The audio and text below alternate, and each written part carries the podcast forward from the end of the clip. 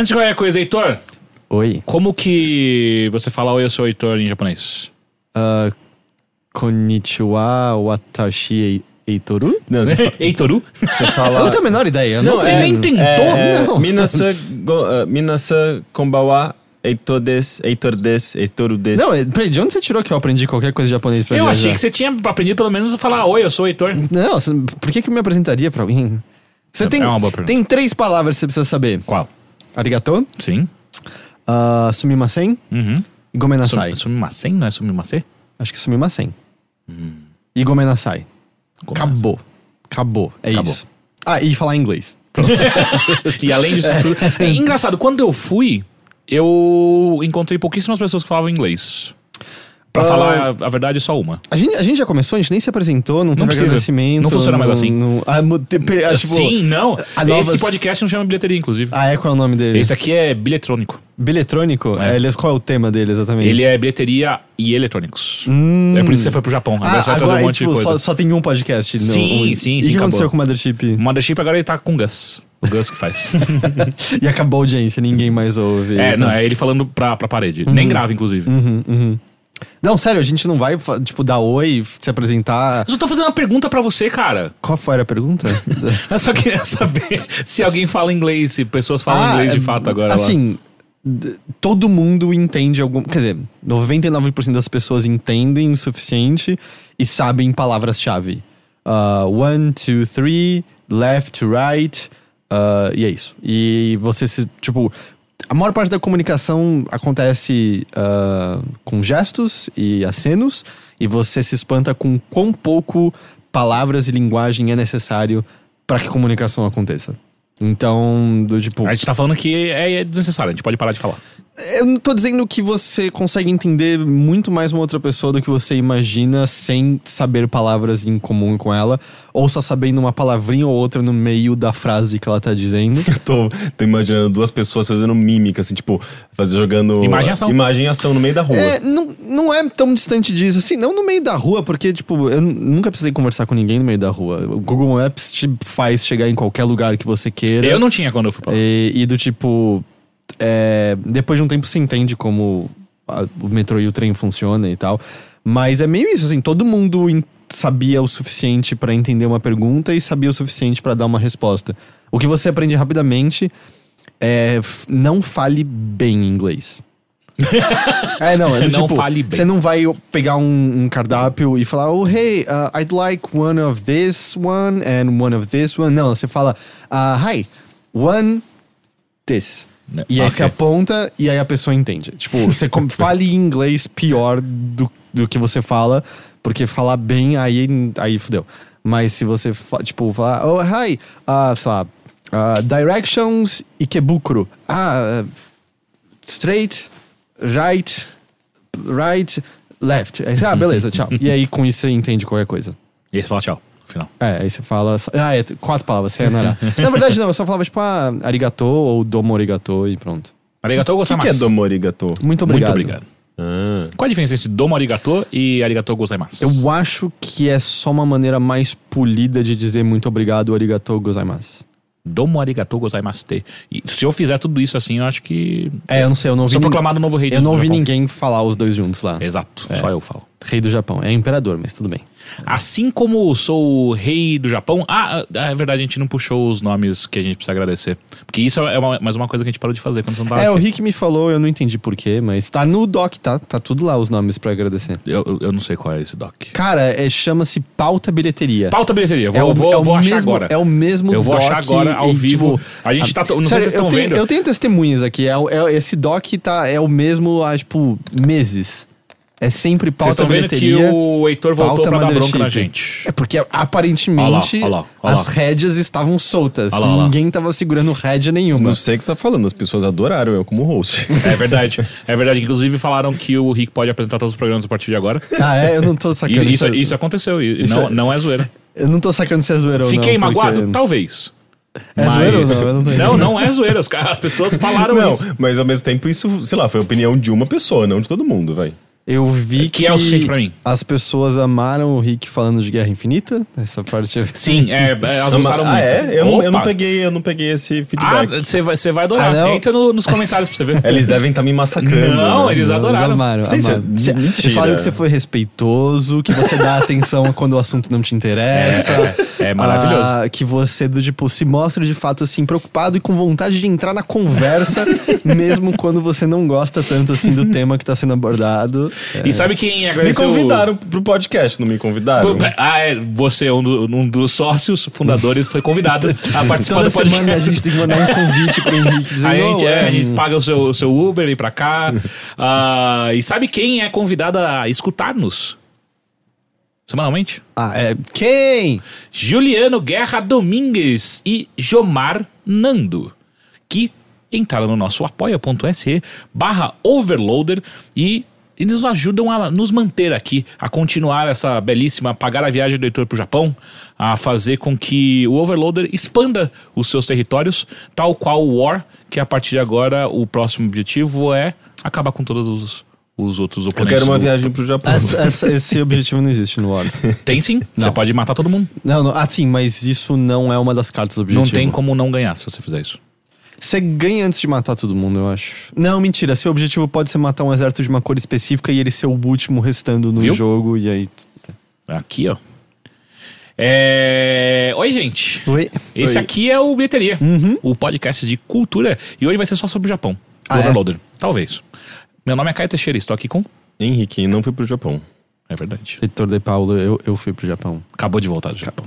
Voltei. Trouxe, quinta-feira ele trouxe pra passada. gente Calorie Mate, não sei o que é isso. É uma, tipo, uma ração pra humano. Eu trouxe. Ele trouxe ração, ele trouxe ração do Você Dory vê pra que o gente. amor- Eu falei, Do isso é, Japão. isso é meio que uma bosta. Esse é o eu, dos sabores que eu experimentei, esse de chocolate é o melhorzinho. Eu só trouxe porque é divertido, porque o Snake come no Metal Gear Solid 3. E Isso. a gente vai comer ao vivo. Ele, ele tem ah, cara de coisa que vende na farmácia. Ah, vende numa combine mesmo, onde tem que é comidinha. combine? É meio que uma lojinha de conveniência. Ah, sim, É tem, de tem, tem na. Paulista. Combine. É, tem. É que a gente não vai mais, né, na que tem na Paulista. Ah, é verdade. Ah, é porque a gente não vai mais.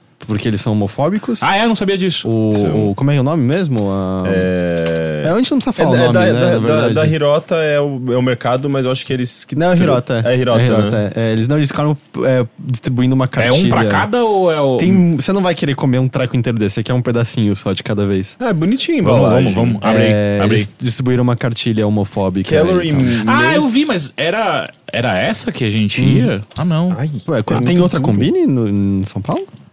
É, é que Além pra do mim, a gente, tá- quando a gente fala combine, a gente não tá falando de conveniência, mano. Nossa, tem, tem cheiro de ração mesmo. Tem cheirinho de chocolate esse Tem aí. cheiro de ração. Não, não é tão forte assim de ração, mas é. Não, não, não, É. não é convidativo. O de queijo é a pior de todas que eu comi.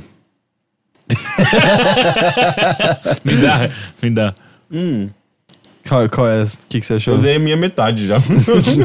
Não, tem outra caixa fechada ali. é um negócio seco. Muito seco. Tem gosto meio de, que de nada, na verdade. Tem um pouco de gosto de, De chocolate. cacau. É. Nossa, eu como no Manais. É, não, esse aí dá pra comer tranquilo. Eu comi uma barrinha de café da manhã, esse aí. Já que Na verdade, ele, tem, ele parece um biscoito, um biscoito murcho. Tipo, É, é, aquele é, biscoito que é. você deixa É, cinco dias pelo que eu aberto. entendo, isso aí não vai estragar nunca. Você não deu Sério? nenhum pedaço pro Dan, você comeu o último pedaço com tudo. Mas Não, é tem, bom, tem ele tudo. come Ó, inteiro. Dan, experimenta. Deixa eu ver quais são. Eu quero ver a cara do Dan. Ok. Tá bom, mas isso- não é. A maior parte das pessoas ouvem só o áudio, gente. Vocês não podem deixar dead air o tempo É, todo. só pra avisar, a gente tá comendo então esse Calorie Mate aqui. O Dan não gostou. Dan não gostou.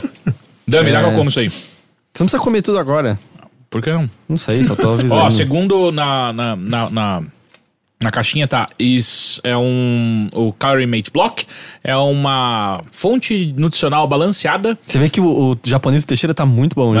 já. Ele tá lendo em E inglês. energia, não, eu tô lendo em japonês. That's supposed to joke. É. É, e energia necess- é, que você precisa para suas atividades diárias. E eu imagino que o que tá escrito aqui é calorie mate também, porque esse primeiro aqui é um K. Caro, calori. E esse primeiro é um K, então. Acho que tá- Logo, é, eu acho que tá em, em hiragana e katakana, não sei. Eu gostei. Da hora. É, o de queijo era muito ruim, mas eu não conseguia parar de comer. O neutro tem gosto de queijo também. É, e teve algum outro que eu comi que eu não me lembro também agora o sabor. Ok, eu coloquei um pedaço muito grande na minha boca é, eu agora. percebi, cara. De- A qualidade do áudio deve estar sendo incrível pra, pra, Hum. pra quem tá ouvindo depois. Explica mais a sua viagem. Em que sentido? Explica o quê? Quando você foi, quanto tempo você ficou, onde você ficou. Ah, eu não me lembro qual foi o dia que eu fui exatamente. Eu acho que foi mais ou menos dia 15 do mês passado. Foi por aí? É, eu fiquei mais ou menos 20 dias lá. É, voltei na quinta-feira passada. É uma viagem de avião bem, bem cansativa. Porque Por, onde, por, por qual caminho você eu fui por, pelos Estados Unidos. É, a, ida foi mais chata, porque eu fui pra. Houston? Né, eu desci primeiro, acho que foi na Flórida. Nossa, então De foi lá foi pra Atlanta. Nossa, foi muito pior que a minha. E aí de Atlanta pra Narita. Nossa. E aí na volta, pelo menos, foi Narita, Atlanta, Atlanta, é, São Paulo direto e Entendi. tal. Mas é. Assim, se você contar todo o tempo de espera, foi mais ou menos 30 horas pra ida, 30 horas pra volta. Você conseguiu dormir E- na ida? Ah, sim, mas é aquela dormida de avião, né? Em que você nunca entende quanto tempo você dormiu. É desconfortável, porque é uma bosta avião. É, Eu tenho sorte de ser baixinho, então eu tenho mais espaço pras pernas e tal, mas é, é desconfortável pra cacete. E. Mas é, é, é, sei lá, é uma viagem cansativa. Mas tudo bem, que uma vez você chega lá, você tipo, ah, foda-se, né? Eu tô, tô viajando, tá legal. Tanto que na ida eu quase não senti nada de jet lag. Agora, na volta, pra ser totalmente sincero, nesse momento aqui, eu não tô 100% aqui, sabe? Eu tô, eu tô meio grog, eu tô me sentindo meio zumbi. Ontem, por exemplo, eu me esforcei muito, muito, muito, muito pra ficar acordado até 10 e meia da noite. Tipo, 7 da noite eu não tava mais conseguindo prestar atenção em nada. Eu fiquei vendo Comedians in Cars Getting Coffee pra me distrair, pra, só pra não dormir. E aí eu dormi, eu acordei hoje, eu tô de pé desde as 5 e meia da manhã. Tipo, eu, acordei, é, eu acordei Cacete. 5 e meia, tipo, eu não consigo mais dormir agora. Você tá desinvertendo o seu relógio. É, né, de pouquinho. E eu ouvi de várias pessoas que a volta foi tipo Uhum. uma semana pra elas se sentirem normal, totalmente de novo. E lá, lá não, assim, do tipo, eu tava cansado, assim, mas a gente chegou lá o primeiro dia em Tóquio e tal. A gente ficou no distrito de Itabashi, que eu amei, achei muito da hora. E, cara, você chega e já é, tipo, é meio assustador A inicialmente. viagem de Narita pra Tóquio já é uma coisa incrível, né? É, é meio. é- é- era meio assustador, assim, porque a gente chegou no aeroporto, assim, tipo, ok, ok, eu tô, tô aqui, tô aqui. E, e deixar claro, assim, tudo que eu falar aqui, você. Tem dois asteriscos é, bem grandes do lado. Um, eu tava viajando, e então tudo é muito mais legal quando você tá viajando. É, tudo, a sua perspectiva é diferente, porque é passeio, você não tem obrigação nenhuma, você não tá trabalhando, sabe? Além de tudo, eram férias, que eu não tirava em muito, muito tempo. E é, eu lembrei que é importante tirar férias de né? tempos em tempos. É. E a outra coisa é que eu não sou uma pessoa eh, particularmente viajada, assim, eu já tive, tive a sorte de poder visitar alguns outros países e tal, mas não tenho nenhuma grande experiência para poder comparar com outras cidades ah, tão vastamente, assim. Então, qualquer coisa que eu disser, esses asteriscos estão ali do lado o tempo todo e tal.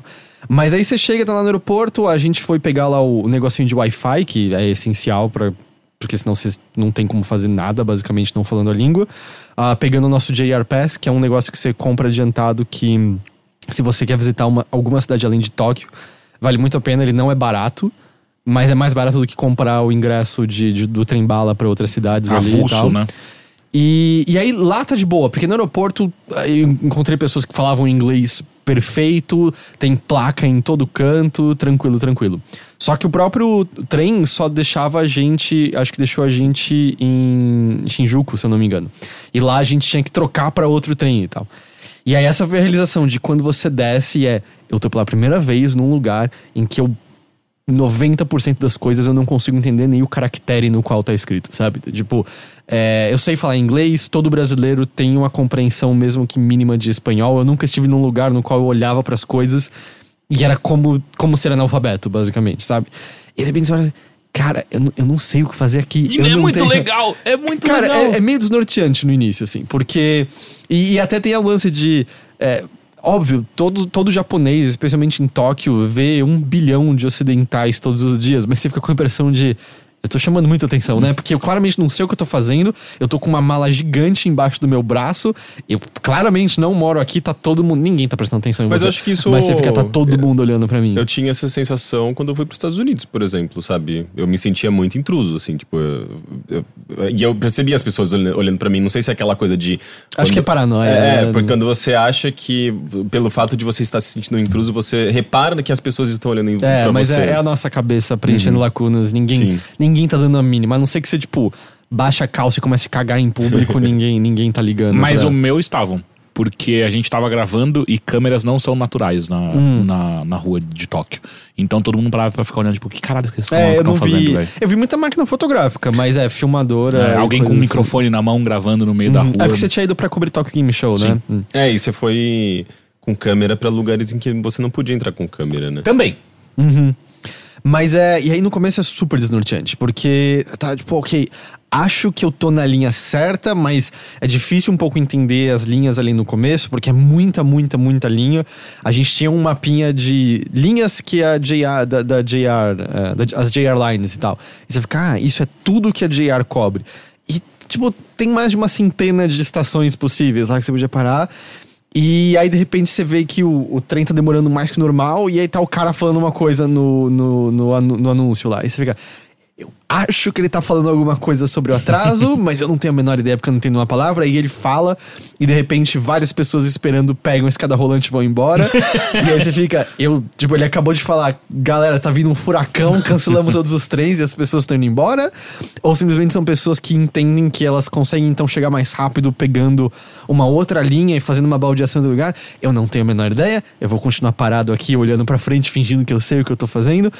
E eventualmente as coisas se acertam. O Google Maps te indica muito tranquilamente ah, que linhas você tem que pegar, o que funciona ou não pra você. Ah, tem um app da própria da, da, da JR Lines que também ajuda pra caramba. Eventualmente você chega e tal. E, e uma vez que você se assenta, que você, ok, não, eu sei onde eu tô, eu, eu consigo voltar pra onde eu tô hospedado tranquilamente.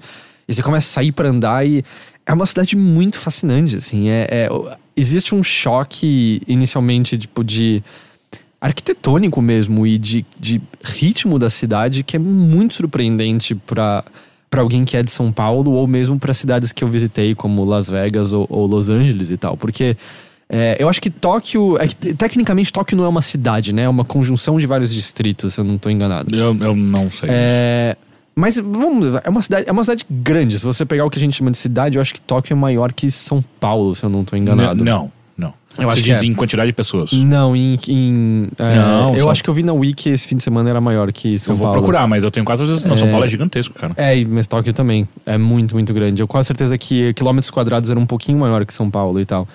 E densidade populacional, que eu sei que a densidade é maior, mas eu não sei se tem mais habitantes totais ou não. Vamos. Mas. Ah. Mas. Mas eu fiquei muito surpreso com quão silencioso é Tóquio, na real. É, porque uma das coisas chocantes iniciais que você percebe é.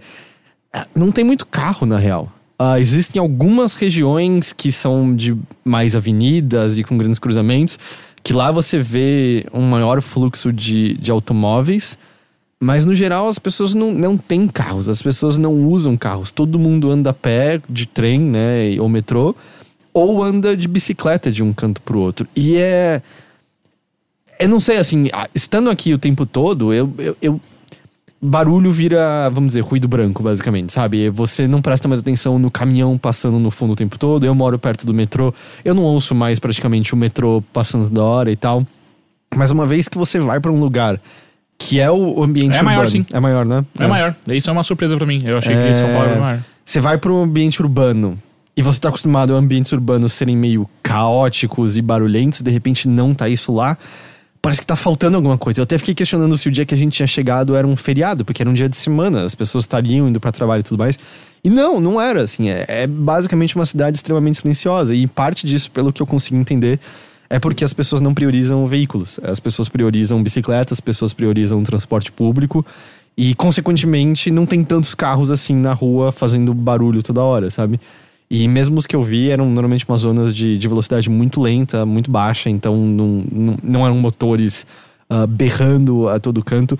E é um negócio meio, meio maravilhoso quando você percebe, tipo, cara, eu tô no meio da cidade e eu, eu tô ouvindo passarinho, sabe? Muitos corvos, muitos corvos. E barulho de corvo é muito da hora, né? Eu não sei se é que a gente não tem aqui, a gente só tem pomba, mas barulho de corvo é muito da hora, assim. Parece que eles estão chamando sua alma o tempo todo. Japoneses, inclusive, adoram um barulho de pomba Ah, é? quando vem pra cá. Ah, é? É, porque não tem lá. Não, eu vi pombas lá. Não tem muitas. É, não, não tem muitas. É, eu até me questionei. Foi uma piada. Ah, tá. Eu não saquei que era uma É, piada. desculpa. Meu Eu, delivery. eu não saquei, eu não saquei. É que mal. você ficou muito tempo no Japão. Hum, entendi. Ah, tá, meu delivery tá todo diferente agora. É. Minhas punchlines Nossa, me daria bem então no Japão, né?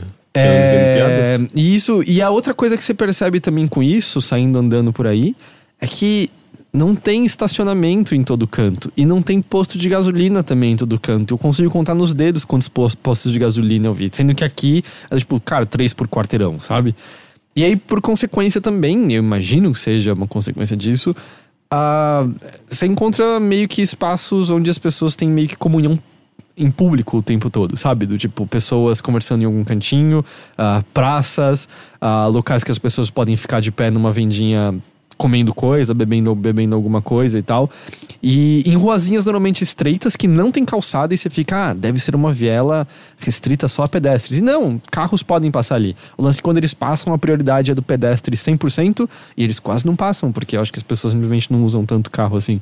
Isso é uma coisa muito louca. Em, em cruzamento, quando abre o, o farol para carro virar para um lado, abre de pedestre também, é os dois juntos. E aí você anda e o carro vai frear pra você. A prioridade é sua. Quando não tiver nenhum pedestre, o carro vai passar. E, e, sabe? E, e a outra coisa também, porque no primeiro dia a gente a gente não tava dormindo tanto à noite, a gente, pá, vamos sair pra andar, vamos sair pra passear. E, bom, essa estatística de todo mundo sabe, né? É um país extremamente seguro. Acho que foi no ano passado inteiro, teve uma morte por conta de armas de fogo no ano inteiro e tal. Então, um, você se sente completamente de boa por andar em qualquer canto. Era, tipo, era, sei lá, meia-noite e meia, uma da manhã. Eu não tenho a menor ideia, qual, sabe, do bairro onde eu tava, eu não sabia voltar de cor. A gente tava andando por lugares escuros, com pouquíssima, pouquíssima iluminação. E ainda assim tinha uma galera andando de boa, tinha velhinhos andando de bicicleta, tinha uma galera correndo fazendo exercício, tinha mães indo de bicicleta com aquela cadeirinha atrás com, com filho, sabe, voltando para casa. E é uma sensação muito libertadora, assim, tipo, ah, eu, eu posso andar para onde eu quiser, tranquilo, de boa, não vai acontecer nada comigo, não, não vai ter treta nenhuma, sabe? Do tipo, de repente todo aquele espaço urbano você percebe que é seu para explorar praticamente como você quiser, sabe? Não, não existem não existem limitações que a gente, que vamos dizer, não, não, que não existem fisicamente, fisicamente, mas a gente, por exemplo, aqui morando em São Paulo, sabe que elas existem, sabe? É, é, é, isso foi um negócio que eu, é, eu fiquei pensando muito sobre lá, do tipo, é, lá, eu tenho o privilégio de morar numa parte boa de São Paulo. E, e mesmo assim, se for duas da manhã, ter uma direção que eu aponto para qual eu não andaria cinco quarteirões a pé. Tipo, Aconteceria alguma coisa? Provavelmente não, mas você não se sentiria totalmente seguro andando cinco quarteirões a pé. E, e de repente você tá num lugar que é totalmente ok fazer isso, você contrasta com o fato de que o lugar onde você mora, na verdade, restringe a sua liberdade pra cacete, assim. E isso, de novo, que eu tenho o privilégio de morar num lugar muito bom, assim, sem falar, tipo, de lugares da cidade muito piores, que essas restrições são maiores por infinitos, infinitos motivos, sabe? E é meio chocante, então, de repente, você olhar pra sua casa de novo e meio... Hã, tem muita coisa que você deixa de fazer ou você não pode fazer porque porque simplesmente o, o ambiente urbano no qual você vive não promove uma situação que você se sente tranquilo de fazer isso, sabe? E eu acho que esse foi talvez um dos maiores choques de acho que foi a primeira vez que eu me senti num ambiente urbano que parecia existir para as pessoas. Porque São Paulo, especificamente, que é o único exemplo que eu tenho de, de cidade ah, que eu morei, existe como adversário seu o tempo todo, né? Sim. A gente convive com essa cidade, mas essa cidade não. A maior parte das decisões tomadas para ela não parece nunca que são para nós, sabe? Se com- são com- pros carros. É, ou mesmo quando, sabe, passam por cima do que vai ser bom pro coletivo, eh, pro, pro- pro coletivo como um todo. Tipo, ah, a gente vai construir mais um shopping e vai afetar essa área inteira e vai ser muito pior pra maior parte das pessoas, mas dane-se, pessoas vão ter onde comprar mais, sabe? Uhum. E, e- Mas eu acho que isso ainda também certamente existe, de, talvez de uma outra maneira, mas eh, não é como se eles não fossem, não, não existissem dentro do mesmo sistema capitalista, não existisse o mesmo tipo de, de, eh, de consumismo.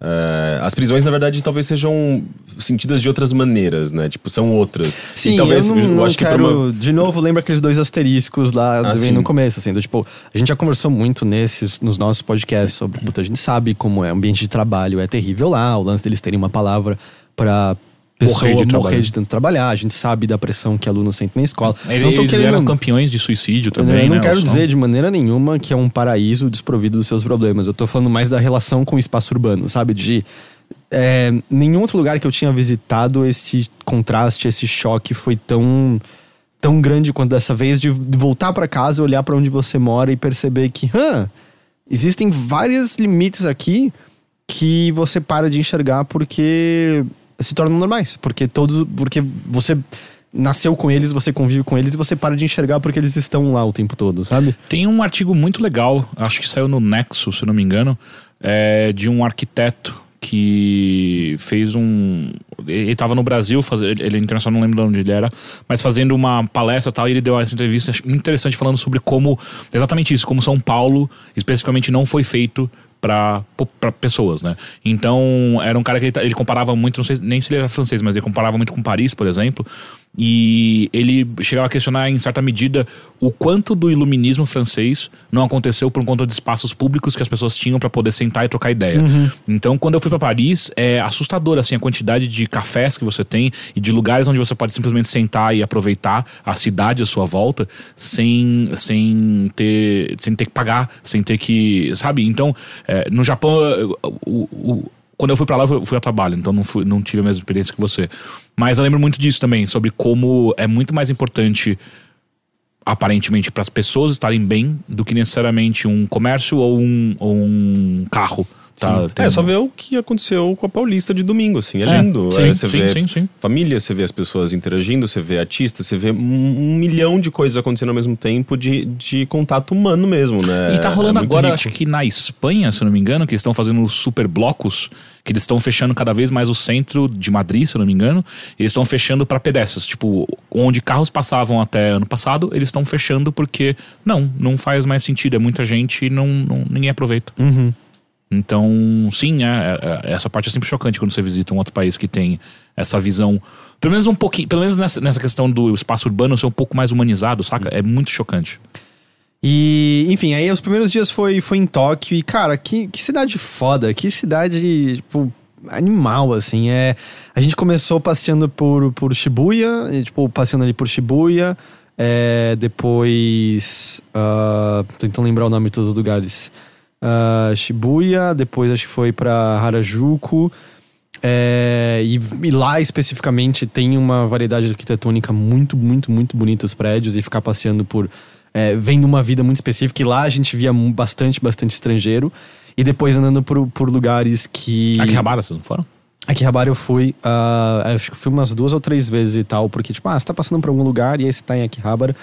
É, eu não vou lembrar o nome de todos os distritos que eu, que eu visitei, eu tô tentando só lembrar mais ou menos o, o trajeto de, de algumas coisas.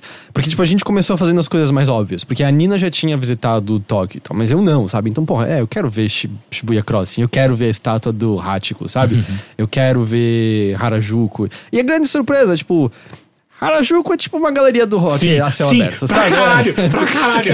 Até as roupas, e, tipo, É. foi legal, tipo, dizer que eu andei pela, por aquela ruazinha principal de Harajuku, mas tipo, é a galeria do rock. É a galeria E ainda mais rock. quando você che- chega lá em cima, na- perto da estação, você olha pra baixo.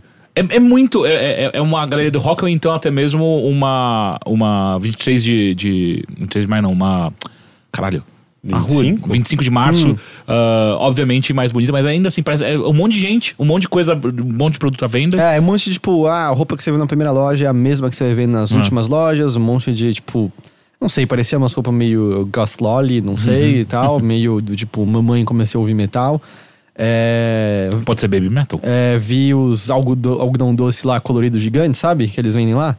Um algodão doce gigantesco, gigantesco, gigantesco e tal. Mas foi meio, tipo, só pra dizer, tipo, ah, eu vi Harajuku, mas é, não sei, sabe? Essa parte foi mais, foi a mais, acho que, acho que bobinha de como um todo. É... Akihabara é um negócio também especial, assim, meio, meio, meio insano, porque eu não consigo distanciar o, quanto que eu ouvi sobre esse bairro, esse distrito, tantos e tantos anos da minha vida, sabe? Tipo, Assim, eu não comprei meio que eu não comprei nada no Japão. Assim, eu comprei um Super Famicom Mini no último dia, porque era tipo, ah, tá, tamo aqui, vai, vamos comprar isso aqui.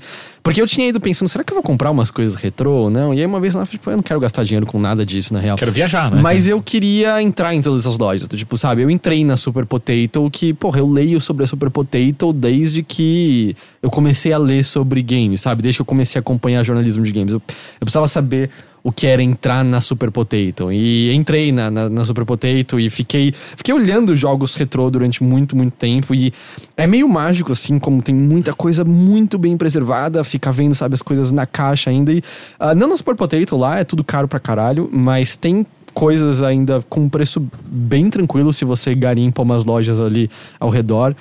E eu não sei, é simplesmente gostoso. Eu acho que deve ser assim que pessoas que curtem vinil se sentem indo em loja antiga de vinil, sabe? Provavelmente. Foi gostoso ficar olhando, foi gostoso ficar mexendo e aí ficar tocando música de jogos antigos nas lojas.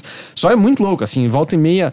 Cara, tinha loja que o espaço não era maior do que esse aqui que a gente tava gravando, com uns corredores minúsculos, minúsculos pra se, pra se andar e tipo, três televisões diferentes com música de jogos ligados, músicas diferentes. Não tinha nenhum ponto da loja que você ouvia uma música distintamente da outra. Fica, por que, que tá tudo ligado ao mesmo tempo, sabe? Eu não sei, só tá. É só. Nesses lugares, sim, é uma cacofonia bizarra, absurda. Mas, tipo, ah, sei lá, é assim que funciona. Shibuya é assim Crossing é... também tem um puta barulhão, né? Cara, não, eu não vi muito barulho em Quando Shibuya. eu tava lá, tinha um outdoor que era literalmente no tamanho de um prédio que falava. Ah, então eu não. Caralho, era ensurdecedor. Você chegava lá, era muito brilho e muita, um volume muito alto. Era bizarro. E aí, eu não vou conseguir transparecer esse sentimento, mas tinha alguma coisa assim de, tipo, a, a Nina que ficava rindo, porque aquela passo que eu dava, eu ficava tipo, caralho, olha isso, caralho, olha aquilo, mano, olha aquilo que da hora, porque, sei lá, era, como eu falei, a arquitetura era muito bonita, ou ficar vendo alguma coisa que é tão diferente da nossa, da, do, do, da nossa realidade urbana aqui em São Paulo, tipo, você. É, uma coisinha super simples, mas é uma cidade com muito verde. Muito, muito, muito, muito, muito verde. Eu não peguei a temporada da, da florada de cerejeira, mas ainda assim tem árvore em todo canto. E uma coisa também espantosa: tem vasinhos e, e, e, e, Como se diz um vaso maior e retangular que você encaixa nas coisas? Eu falei que eu não tô aqui 100%. é... Não sei, é um vaso. Tá, um vaso retangular e maior que encaixa nas coisas com flores coloridas. É uma cidade florida o tempo todo. Eu imagino que no outono talvez não seja o caso, mas qualquer ruazinha que você passa tem flores em todo canto. Tipo, Cachepô. As, as... Cachepô? Se pai ele, cachepô. Ele queria dizer talvez canteiro de flores. Canteiro, isso. canteiro. okay. Canteiro na palavra. Eu não okay. sei o que é um cachepô. Mas é muito louco, assim, tem flor em todo canto. Então, mesmo o cinza estéreo da cidade é muito coberto por esse fato, assim, do, tipo, todas as casinhas têm florzinhas do lado de fora. Os estabelecimentos comerciais, na, entre a calçada e a rua, colocam os cachepôs com, com flores e tal. Então é muito bonito, assim, o tempo todo você tá olhando e falando, cara, tá tudo bem cuidado, ninguém tá arrancando flores, sabe, pra, pra levar para casa, tá tudo colorido, tá tudo bonito e é simplesmente muito. É um contraste muito grande de onde a gente mora, sabe? É um contraste muito grande, assim, do tipo, a gente tá muito mais acostumado a ver cinza e mato nascendo da, das frestas de onde, de onde tem esse cinza. É, na, é a natureza de. E aí, é, até retomando o que você falou sobre como existe uma um, um, antagonismo né, da cidade, é, parece que isso engloba inclusive a natureza, né? Tipo, a natureza tentando tomar de volta o que é dela em São Paulo pelas frestas, né? Enquanto lá parece que. É que na verdade eu acho que a gente tem, tá, tem, tem que levar em consideração, na verdade, muitos aspectos econômicos, sociais. Ah, sociais especialmente, sim. né? Tipo, a maneira como a, as pessoas. É, utilizam a cidade ou elas se manifestam na cidade. É, é, é, é, reflexo do, de aspectos econômicos, é reflexo de aspectos sociais. E no Japão, é, economicamente, eu acho que é, é, muito mais bem resolvido Sim. do que a gente. E eu acho e, que também. E aspectos sociais são muito diferentes, eles são muito bem resolvidos em muitas coisas, como você falou, por exemplo, uh, o, o índice, de, índice de criminalidade é muito baixo lá. Uh, então, são outros problemas que não são tão evidentes, inclusive, né? Tipo, é, visualmente, uhum. você não vê nenhum problema. Exato, e é tudo escondido o máximo possível é. também. E eu também imagino que deve ter uma relação em o quanto você se sente acolhido como cidadão e o quanto você vai tratar bem a cidade, certo? Do tipo, um lugar como São Paulo, que especialmente uma camada mais pobre da população é tratado como se não fosse cidadão, basicamente. Uhum. Por que que você vai tratar bem de volta essa cidade? Você não tem incentivo nenhum pra isso, sabe? É, não, não é à toa que é, assim, é uma cidade que você vê é, a expressão popular de muitas formas, porque elas querem ser ouvidas. Então, existe pichação, existe grafite, existe. Uhum. Eu vi pichação lá. Muita coisa Pouquinho, mas vi. que, que eu acho que tem muito a ver com essa coisa, essa questão da expressão popular. E aí, sabe, nisso eu pe- pego coisa de. Não tem lixo na rua. Porque eu acho que é meio do tipo assim, quando você gosta do seu ambiente urbano, você não vai jogar lixo. Além da multa absurda que é, ah, pra, pra Mas jogar a gente lixo sabe chão. Que. é, a, Sim, não, não, A, não penali- a penalidade não impede ninguém Exato, de fazer nada. é, né? mas tem essas duas coisas acontecendo. Mas é tipo, sabe, quando você não liga pro. pro Foda-se, você vai jogar lixo. Não, tipo, de fato, lá não, não tinha lixo. E no eu- E é lindo, né? que Você tá assim- no meio da rua e é um, é um, é um tapete, né? Não é um, não é um asfalto, é um tapete lindo, sem buraco nenhum e nenhum lixo. É eu, maravilhoso. É, até- é no Mas eu acho que asfalto tem eu não também- andei. Eu não andei nenhuma vez. Tem também essa questão Tóquio. do Como co- assim? Eu não andei de carro nem ônibus em Tóquio nunca. Ah, tá, tá. Não, é, parecia que você não tinha nem pisado no, como Não, é que eu você voei, atravessava. Eu acho que também muito por conta desse, dessa noção da- dessa convivência. Eu acho que faz, é cultural, é esse coletivo que eles. eh, existe uma coisa do respeito ao próximo, de saber que eh, se, se eu deixar um negócio aqui, outra pessoa vai. Sabe, eu vou interferir na vida de outra pessoa. Então te- tem uma noção maior de coletivo e, obviamente, isso reflete na própria cidade. A cidade acaba sendo mais limpa, né? Existe um, um respeito maior. Eu cheguei a contar pra vocês a história que foi a, a- foi a história que me, mais me chocou no Japão. Foi que quando eu tava lá, teve uma hora que eu tava no meu hotel, eu tinha que, tinha que ir pra um, outro lugar tal, e eu tava andando pela rua. E quando eu cheguei, e eu tava prestando atenção, conversando com o meu câmera tal, eh, e digitando no celular Era o tal. Alguma era o. Shinji, não Era o? Shinji.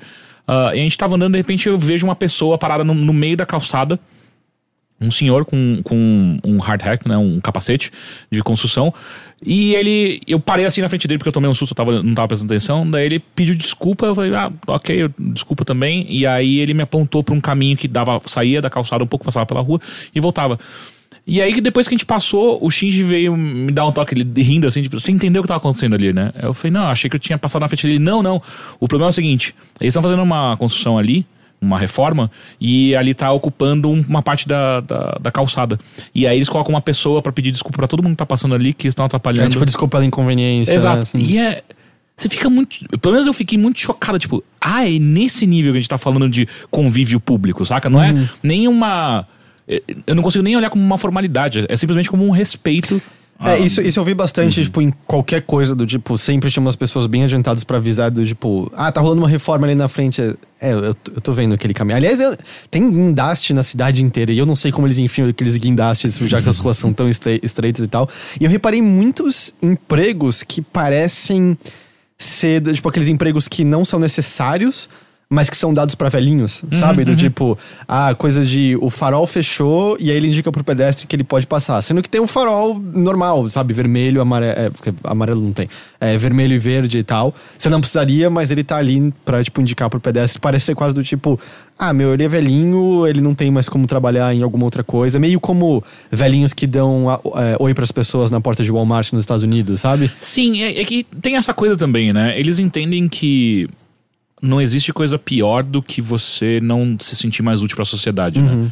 Ah, é, um, é um dos grandes motivos pra depressão em- na terceira idade e tal.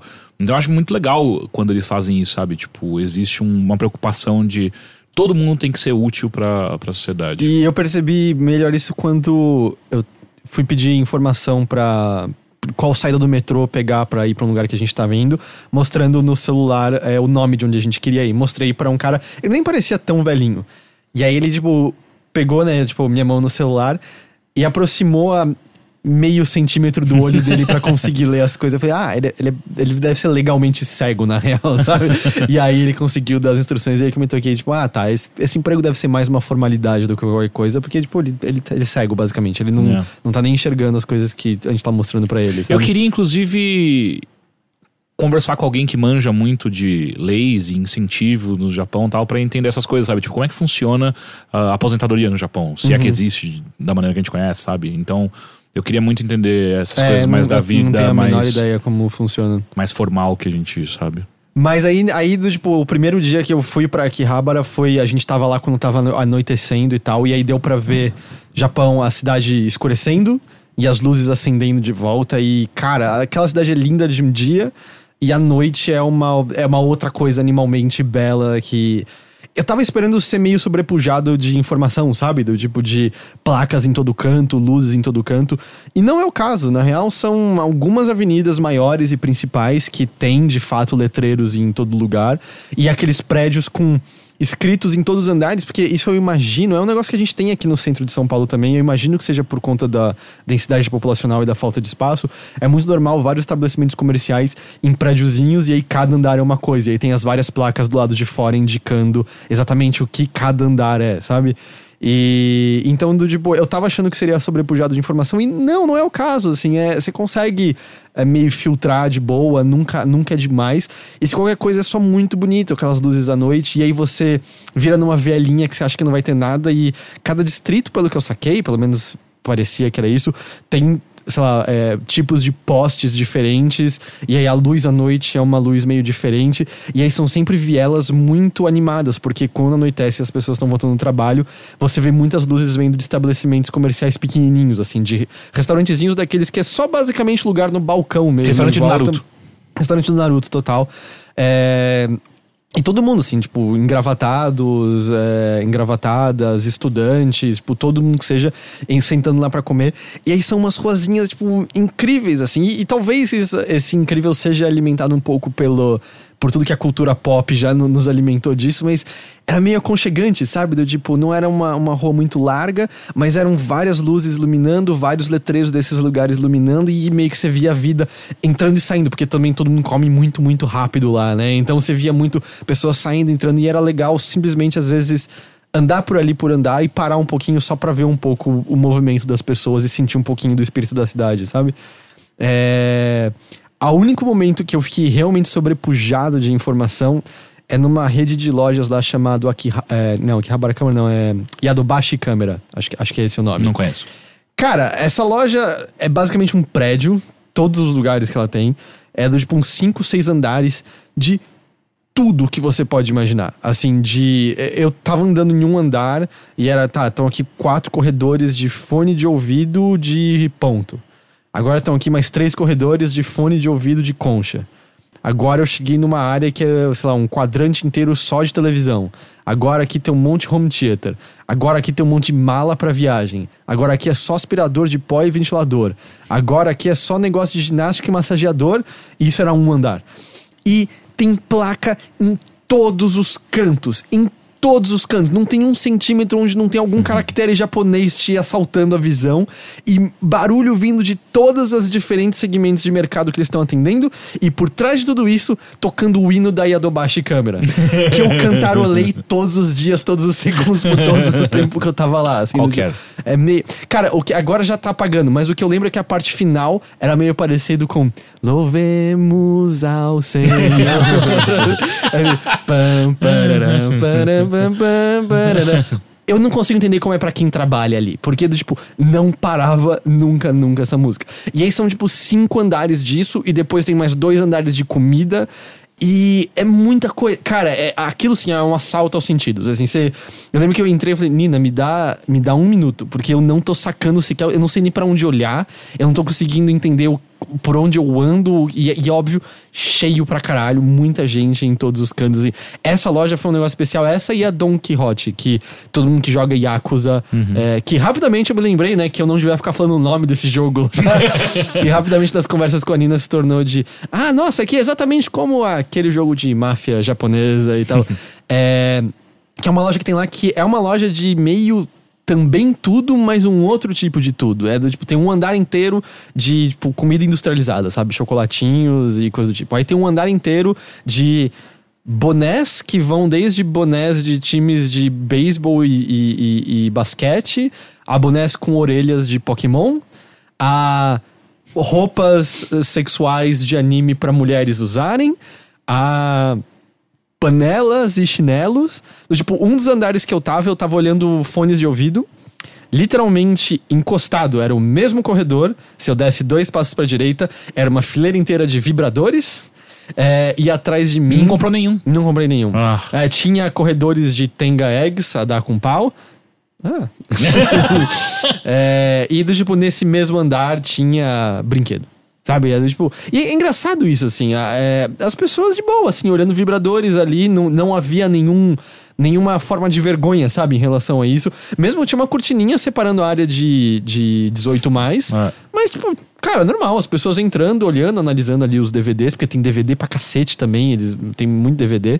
É, olhando ali os DVDs, tipo, de boa, assim, não tinha vergonha nenhuma de estar indo comprar pornografia e tal. A quantidade de programas de, de, de game shows ah, japoneses que são que beiram a pornografia ou são explicitamente pornografia do tipo quanto tempo você demora pra gozar ah, e aí é só não mostra o pau do cara, mas é alguém batendo uma punheta pra Eu lembro ele. de ver isso em rede social. Na TV em si, eu não cheguei a pegar nada do tipo. Assim, então. é, eu não sei o quão público é, mas tem muitos desses programas. E me parece que é, é, é, eles têm uma relação meio. É bem diferente da nossa, né? De, de, com a relação sexual que eles têm. Até né? porque ele, é, é, uma boa parte desse, desse conteúdo acaba tendo um- um- uma, uma, uma carga meio machista. E lá é meio institucionalizado, assim, ninguém tá questionando tanto, sabe? E. E aí, tipo, várias lojinhas também que era, tipo, primeiro andar, bonequinho, segundo andar, videogames, terceiro andar, 18 mais. E, tipo, de boa, tinha gente indo lá em cima tranquilo. Eu entrei em um, porque ah, eu preciso ver aqui como é aqui. É simplesmente, tipo, fileiras e fileiras de, tipo, mangá pornô, ou de, de, de DVDs com atrizes pornô, de hentai e coisas do tipo. E é meio isso. E aí tem, tipo, ah, tem um cara de terno e gravata, um salaryman que saiu do trabalho, tá de boa ali. Eu só achei muito bizarro que tinha uma loja, eu esqueci o nome, que é só de produtos usados e tem uma seção gigantesca de produtos pornô usados. Se tem um troço que eu não quero usado, é um, é um negócio pornô, sabe? Às vezes, mas, mas o que não falta lá, por exemplo, é quando. Não sei se tem ainda, mas durante um tempo teve aquelas vending machines que tinham uma calcinha dentro. né? Então, eu acho que eu vi uns, porque tinha umas que era tudo preto, escrito apenas para ma- maiores de 18 anos. Eu acho que era uma calcinha que eles estavam Hum. É, vendendo. então, calcinhas Não sei se é um tenga egg de, de, de gacha, não, não sei e Hum. tal. E Akihabara é um paraíso pra isso, né? Tipo, gachapons de monte, de monte, de monte, na rua mesmo, em todo canto. É... E a, a sorte é que eu não ligo pra bonequinho. Mas assim, cacete, tem. É. É, muita coisa, todas as lojas. Os bonequinhos são incríveis, são muito, muito detalhados, são muito, muito bonitos. É, One Piece é de longe o que você mais vê ali, tipo, mas é uma quantidade insana, assim. Eu acho que tem até edições que é meio usando roupas diferentes que eles nunca usaram no desenho animado, sabe? Do, tipo, ou no, no mangá, no caso, sabe?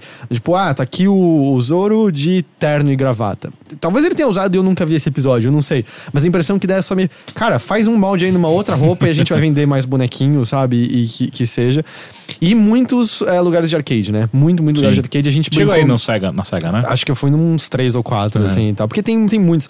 E, e Taito também, né? Taito Game Station e tal.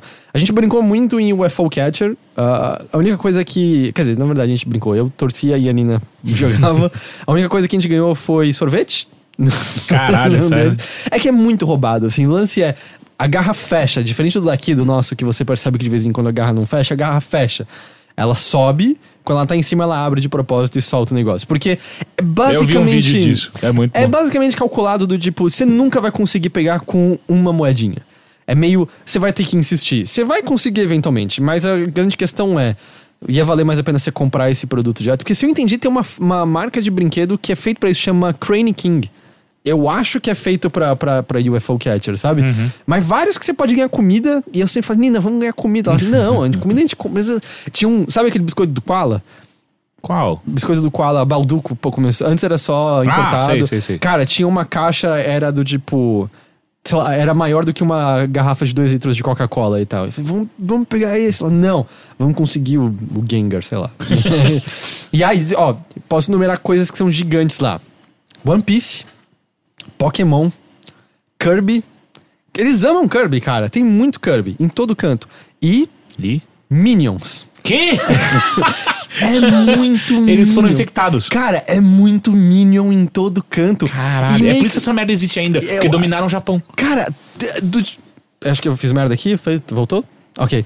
É, do tipo, era muito Minion em todo canto. Muito, muito, muito. E eles falando um monte de English e umas coisas nada a ver. ou em poses meio bizarras ou, ou coisas do tipo. É muito, muito, muito, muito Mas eu acho que isso tem a ver com cultura de mascote, né? Acho que sim. Porque eles têm mascote pra tudo que você imaginar. Qualquer estabelecimento tem, tem um mascote, prefeitura tem mascote, tudo tem mascote. Não, é, tipo, a Toco Skytree tem o seu mascote, é, sabe, umas coisas assim, é meio... E aí, óbvio que uma vez que você chega lá, Tem o merchan do mascote da Tokyo Skytree, tem o gachapon da, da Tokyo Skytree, que você ganha pins exclusivos da Tokyo Skytree. E sabe o que tem lá também? Que? Ah, pins de Pokémon exclusivos da Tokyo Skytree. e chaveirinhos de One Piece exclusivos da Tokyo Skytree. É do Tipo, tem Caralho. uma interseção muito grande Vocês jogaram um. Pokémon GO lá?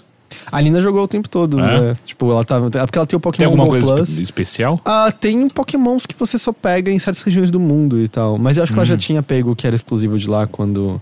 Mas, tipo, toda raid tinha sempre gente. Tinha Caralho. sempre gente de boa e tal. Isso não. Mas assim, por mais que Akihabara seja. tenha sido fascinante e tal. Eu acho que o mais da hora dessa cidade é meio andar. Porque, tipo, Akihabara é repleto de turista também o tempo todo. Eu acho que o mais legal realmente foi andar por. Pelos lugares que eu acho que seriam os não óbvios, sabe? Do tipo, e tá andando e você tá no espaço urbano meio tradicional, com os prédios como você imagina. E aí você vira uma ruazinha estreita e tem um monte de casinha que parece mais antiga. E um templo shintoísta. E aí, de repente, um templo gigante escondido ali no meio que você entra e parece que você tá numa É. outra realidade, que É tá, bizarro. tipo, um jardim extremamente bem cuidado e lindo. E do lado daquilo um cemitério que é, é bem diferente do nosso tipo de Uhum. cemitério e tal. E desde pessoas tirando foto lá até pessoas rezando, sabe? Eu fui à noite depois de visitar a Tokyo Skytree, que é animal, é, tipo, é- eu acho que é a maior torre do mundo. Não é sei. 670 metros lá e tal. Mas é, é que tem umas na, na Arábia, né? Que... Cara, é que assim, lá tinha uma, uma plaquinha na parede comparando com outras torres. Aqui eles marcaram, aquela era maior. Eu não sei se eles deixaram de fora bem as que, as que não eram e tal. Mas é muito louco, assim, você pega o elevador e aí ele mostra a velocidade que o elevador tá subindo e seu, sente seu ouvido na hora, jup, entupindo. É, e aí a vista animal. E a gente ficou lá em cima, a gente viu o pôr do sol e viu Tóquio inteira se acendendo de pouco em pouco. Assim, é, é muito, muito da hora. E de lá à noite a gente foi pra Asakusa, que Asakusa é onde fica, eu acho que é o maior templo dentro de Tóquio. E isso é uma coisa que eu vi repetido em muitas placas que eu li. O lugar do templo é antigo. O templo em si não, porque muito foi destruído na Segunda Guerra pelos Estados Unidos. Então eles reconstruíram aquilo, o templo exatamente como o templo era anteriormente, pós a Segunda Guerra, porque foi destruído por bombardeio, mas não é mais o templo original, sabe? Mas esse também foi um dos momentos assim meio revelatórios daquele lugar de você tá lá na Tokyo Skytree, que é uma torre, tipo, altíssima. Eu tava praticamente lá em cima quando veio um aviso de, ou talvez role um terremoto. E ninguém deu a mínima, porque, tipo, é, não vai acontecer nada, essa porra não vai cair. E se ninguém tá desesperado, eu não vou ficar desesperado aqui dentro, sendo o único parlapatão, sabe, desesperado aqui. E, e a gente foi a pé até, até Asakusa. E aí à noite tem esse templo iluminado e tem uma pagoda iluminada ali do lado. Que são lindos, lindos, lindos, lindos. E aí é muito louco, porque por ser o templo, ele tem, vamos dizer, ele é. o- O templo e a pagoda são iluminados, mas não tem tantas luzes ao redor, é um lugar um pouco mais escurinho.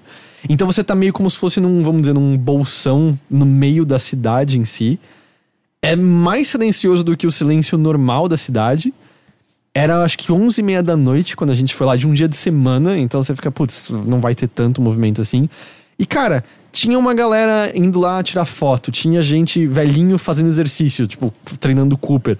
Tinha gente rezando 11 e meia da noite lá fazendo lance, é que eu não sei exato, mas faz lance das palminhas e fica em silêncio por um tempo e tal.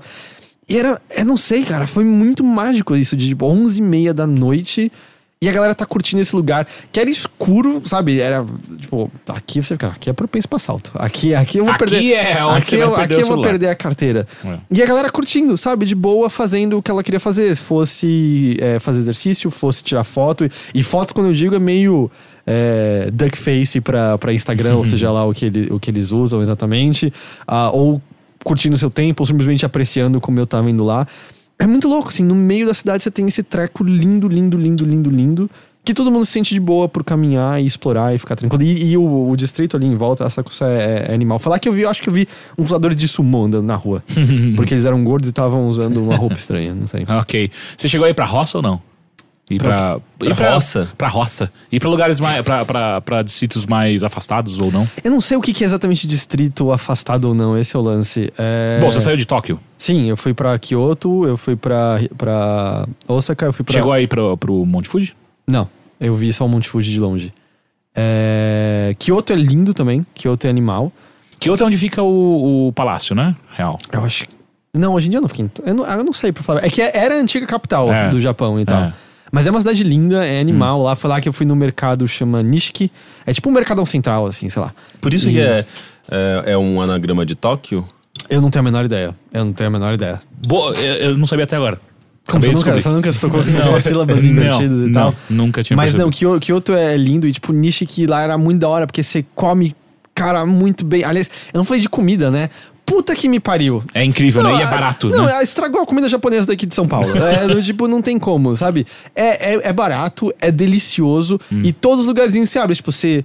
É muito aconchegante. Você desliza a portinha, aí você entra e você ouve Mirachai Macê, e aí você entra, você senta no balcãozinho, escolhe, ou você vai numa maquininha e põe o dinheirinho e sai o cartãozinho que você quer, você entrega pra pessoa, ela entrega pra você sua comida, é o melhor lamen que você comeu na sua vida. E você vai embora e está feliz de barriguinha quentinha E e vai triste, pegar. que vai- é, porque vai acabar, né? Cara, isso é muito insano. Tipo, o primeiro dia lá em Ikebukuro, a gente só. Tipo, tá- era meio que assim, deu 8 da noite e o corpo fez. Tipo, vamos, vamos comer. A gente não, não tinha visto nenhum review. Tipo, olha, esse aqui, esse lamen não parece tão caro assim. Vamos entrar aqui, só a gente come um lamen. E aí, tipo, eu não tenho a menor ideia. Pode ser que fosse, tipo, o lugar pior avaliado de Tóquio. Foi o melhor lamen que eu tinha comido na minha vida. E eu- o lamen daqui de São Paulo é gostoso. Mas de repente você tá lá e você, cara, que porra é essa? Sabe? Tem mil vezes mais sabor do que É todos que eu bizarro. comi lá. E eu descobri uma outra grande coisa também. Eu não sei se vocês sentem isso. Mas quando vocês comem alguma coisa, como o pedaço. É, é, eu não- é chachu, chaçu? Agora não sei. O pedaço de carne no, la, no lamen. Hum. Ou quando vocês comem uma coisa como o tonkatsu, que tem os pedaços de carne maior, vocês voltam e meia se sentem completamente incompetentes com o hashi, que você fica, tá, isso aqui é grande demais pra botar o pedaço inteiro na boca, mas tentar partir isso aqui com o Sim, dente e não sim. consigo. Então, sabe qual foi a grande revelação? É porque o ponto da carne não é esse. Do tipo, toda a carne que eu comi lá, Derrete, toda. né? Tipo, você encosta o dente e a carne fala, eu vou me desfazer pra você. E ela se parte, e você não tem que fazer nenhum esforço puxando o hashi. E aí você fica, ah, Faz tudo muito mais sentido agora esse talher pra essa comida, sabe? Que você fica lutando que nem louco. Todas as carnes eram impressionante, cara. O negócio derrete na sua boca. As carnes do lamen eram, tipo, era tudo como se fosse manteiga, assim. É inacreditável, assim. E E é, é aquela carne, carne de porco mesmo. é, carne de porco. Eu, eu acho que eu só comi carne de porco e, e acho que de frango uma vez, mas foi muito mais porcão mesmo. assim. É, eles não têm não, não tem muita carne de, de vaca, de Eu boi. acho que não, né? acho que porque não tem muito onde criar, né? Como Tirando em Kobe. Eu não Kobe. entendi, eu achei que você ia falar mais alguma coisa. Não, é Kobe. Por, é, o É uma co- piada, Kobe beef? Não, não, não. É sério. Ah, a é, cidade é- Kobe tem, tem, tem o Kobe Beef e lá tem. Ah, não sabia disso. Mas é, essa foi a grande revelação, sabe? Ah, o ponto do nosso do takoyaki também não tá certo, cara. Lá é muito mais cremoso, é um ponto completamente diferente. E assim. tem mais maionese. Eles, eles não usam sour cream, né? Não, eles é só usam... maionese aquela É, porra. não, é sour cream não, cream cheese. Eles usam maionese É. em tudo e tal. E aí no, no mercado de Nishiki, que eu, eu- o mercado de Tsukiji, que é o mercado de peixe do Japão, eu só fui depois. Lá a gente andando, a gente, meu, meu vamos, deve ter toro aqui, né? Toro é aquela parte gorda do atum que é ridiculamente caro aqui. Saboroso E pra pra quem caralho. nunca comeu, é como se você colocasse um pedaço de atum na sua boca, mil vezes mais saboroso que o atum normal, e ele derrete como se fosse um cubinho de manteiga na sua boca. Aí a gente tava andando, chegou lá numa, numa, num lugar que vendia peixe fresco, tipo, literalmente tinham ostras vivas sendo alimentadas com água corrente na, na, na barraquinha do carinha. O, cara, o velhinho, ele não conseguia, já era, sabe, com as costas curvas, ele já não conseguia nem andar, tipo, ele dava uma mancada, não andava mais direito. Aí eu parei, ele olhou, tipo, ai, não sei o que lá. Eu falei, ah, torou? Ele, ah, torou, botou a bandejinha, eu olhei, 700 iene, uma bandeja muito farta de Faz a conversão. Ah, mais, ou me- mais ou menos 100 iene dá um dólar. Na É. verdade, é até um pouco menos. É tipo mais ou menos 110 iene em um dólar no momento. É ridículo. Então isso eram 7 dólares que dá mais ou menos 25 reais. Por uma bandeja de sashimi de torô que tava, tipo, ridiculamente gostoso. E o mais da hora é que ele abriu ali, pegou uma espátula, meteu um wasabi ali no negócio, botou um banquinho enferrujado e sujo pra gente, a gente sentou e comeu no fundo do mercadão um torô animal ali na hora. E, tipo, tava ridiculamente bom.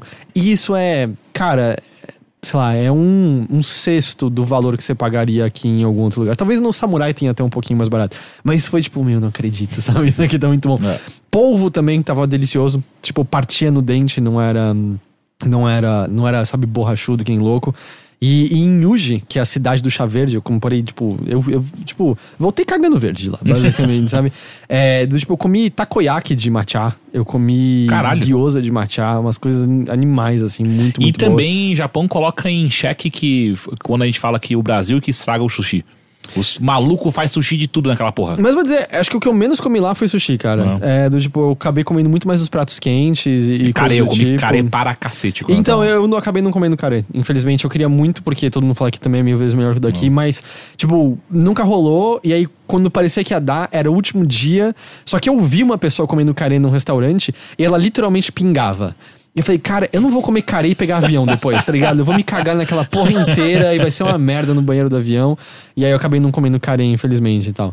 Mas e, aí, eu- o esquema que a gente fazia pra economizar grana era mais ou menos uma vez por dia comer fora. E aí depois pegar onigiri de combine e comprar já pro café da manhã, comer onigiri no hostel ou no, no, no Airbnb e depois sair pra. Depois sair pra passear e comer, tipo, uma boa refeição fora mesmo, sabe? Mas caralho, cara, nossa senhora, a comida é muito boa. Tipo, qualquer lugarzinho que você desliza a porta, senta no banquinho, irachai macê, aponta, aponta qualquer merda no cardápio. Vai ser incrível. É, e não vai ser caro. Sério, do tipo, a gente ia em lugares que eu comi até o fim porque eu sei que é falta de educação muito grande você não comer tudo, né, pro, pro chefe, assim. Mas era tipo, eu saía rolando, eu não era muito mais comida do que eu queria, aguentava, assim, nenhuma porção era pequena. Isso sem falar a quantidade de lugares que é refil infinito de arroz. Sim. E é, é nenhum homem precisa de Comeu arroz. ovo doce? Omelete Comi. doce? Uhum. Ah, bosta. É, eu fico, É uma eu- eu, delícia. fico Não, surpreso. Eu fico surpreso como o povo japonês é magro, né? Numa- Cara, eu sou obeso lá. É, esse, esse é outro choque também. To- todo mundo assim, não, mas vai 95% é magro, esbelto, e todo mundo é muito estiloso. É do tipo, eu sou, além de tudo, eu também, eu, tipo, sou, um, sei lá, um mendigo andando lá no meio. Eu saí de lá meio, cara, eu quero me vestir melhor, porque todo mundo é estilosinho e é da hora, sabe? sabe? Mas é, eu não sei me vestir bem. Essa é a grande coisa do eu, Também tem eu essa preciso É, mas, mas é essa questão, né, tipo, das porções. Porque, sei lá, quando você vai nos Estados Unidos, as porções são gigantescas, mas você vê isso refletido na própria população. É que também é muito gorduroso. A É. comida dos Estados Unidos é muito gordurosa. E lá as porções aparentemente são grandes, mas a comida não é gordurosa. Não é muito gorduroso e esse é outro lance dos doces. Não são, não são tão. Não tem muito açúcar, Não tem muito na verdade, açúcar, né? então você não fica enjoado, é gostoso só, sabe? É, com- aliás, cara, esse vai sentir falta. A gente foi na loja de chá mais antiga de Uji. E Uji, eu não sabia disso, eu só sabia que era a loja do chá verde.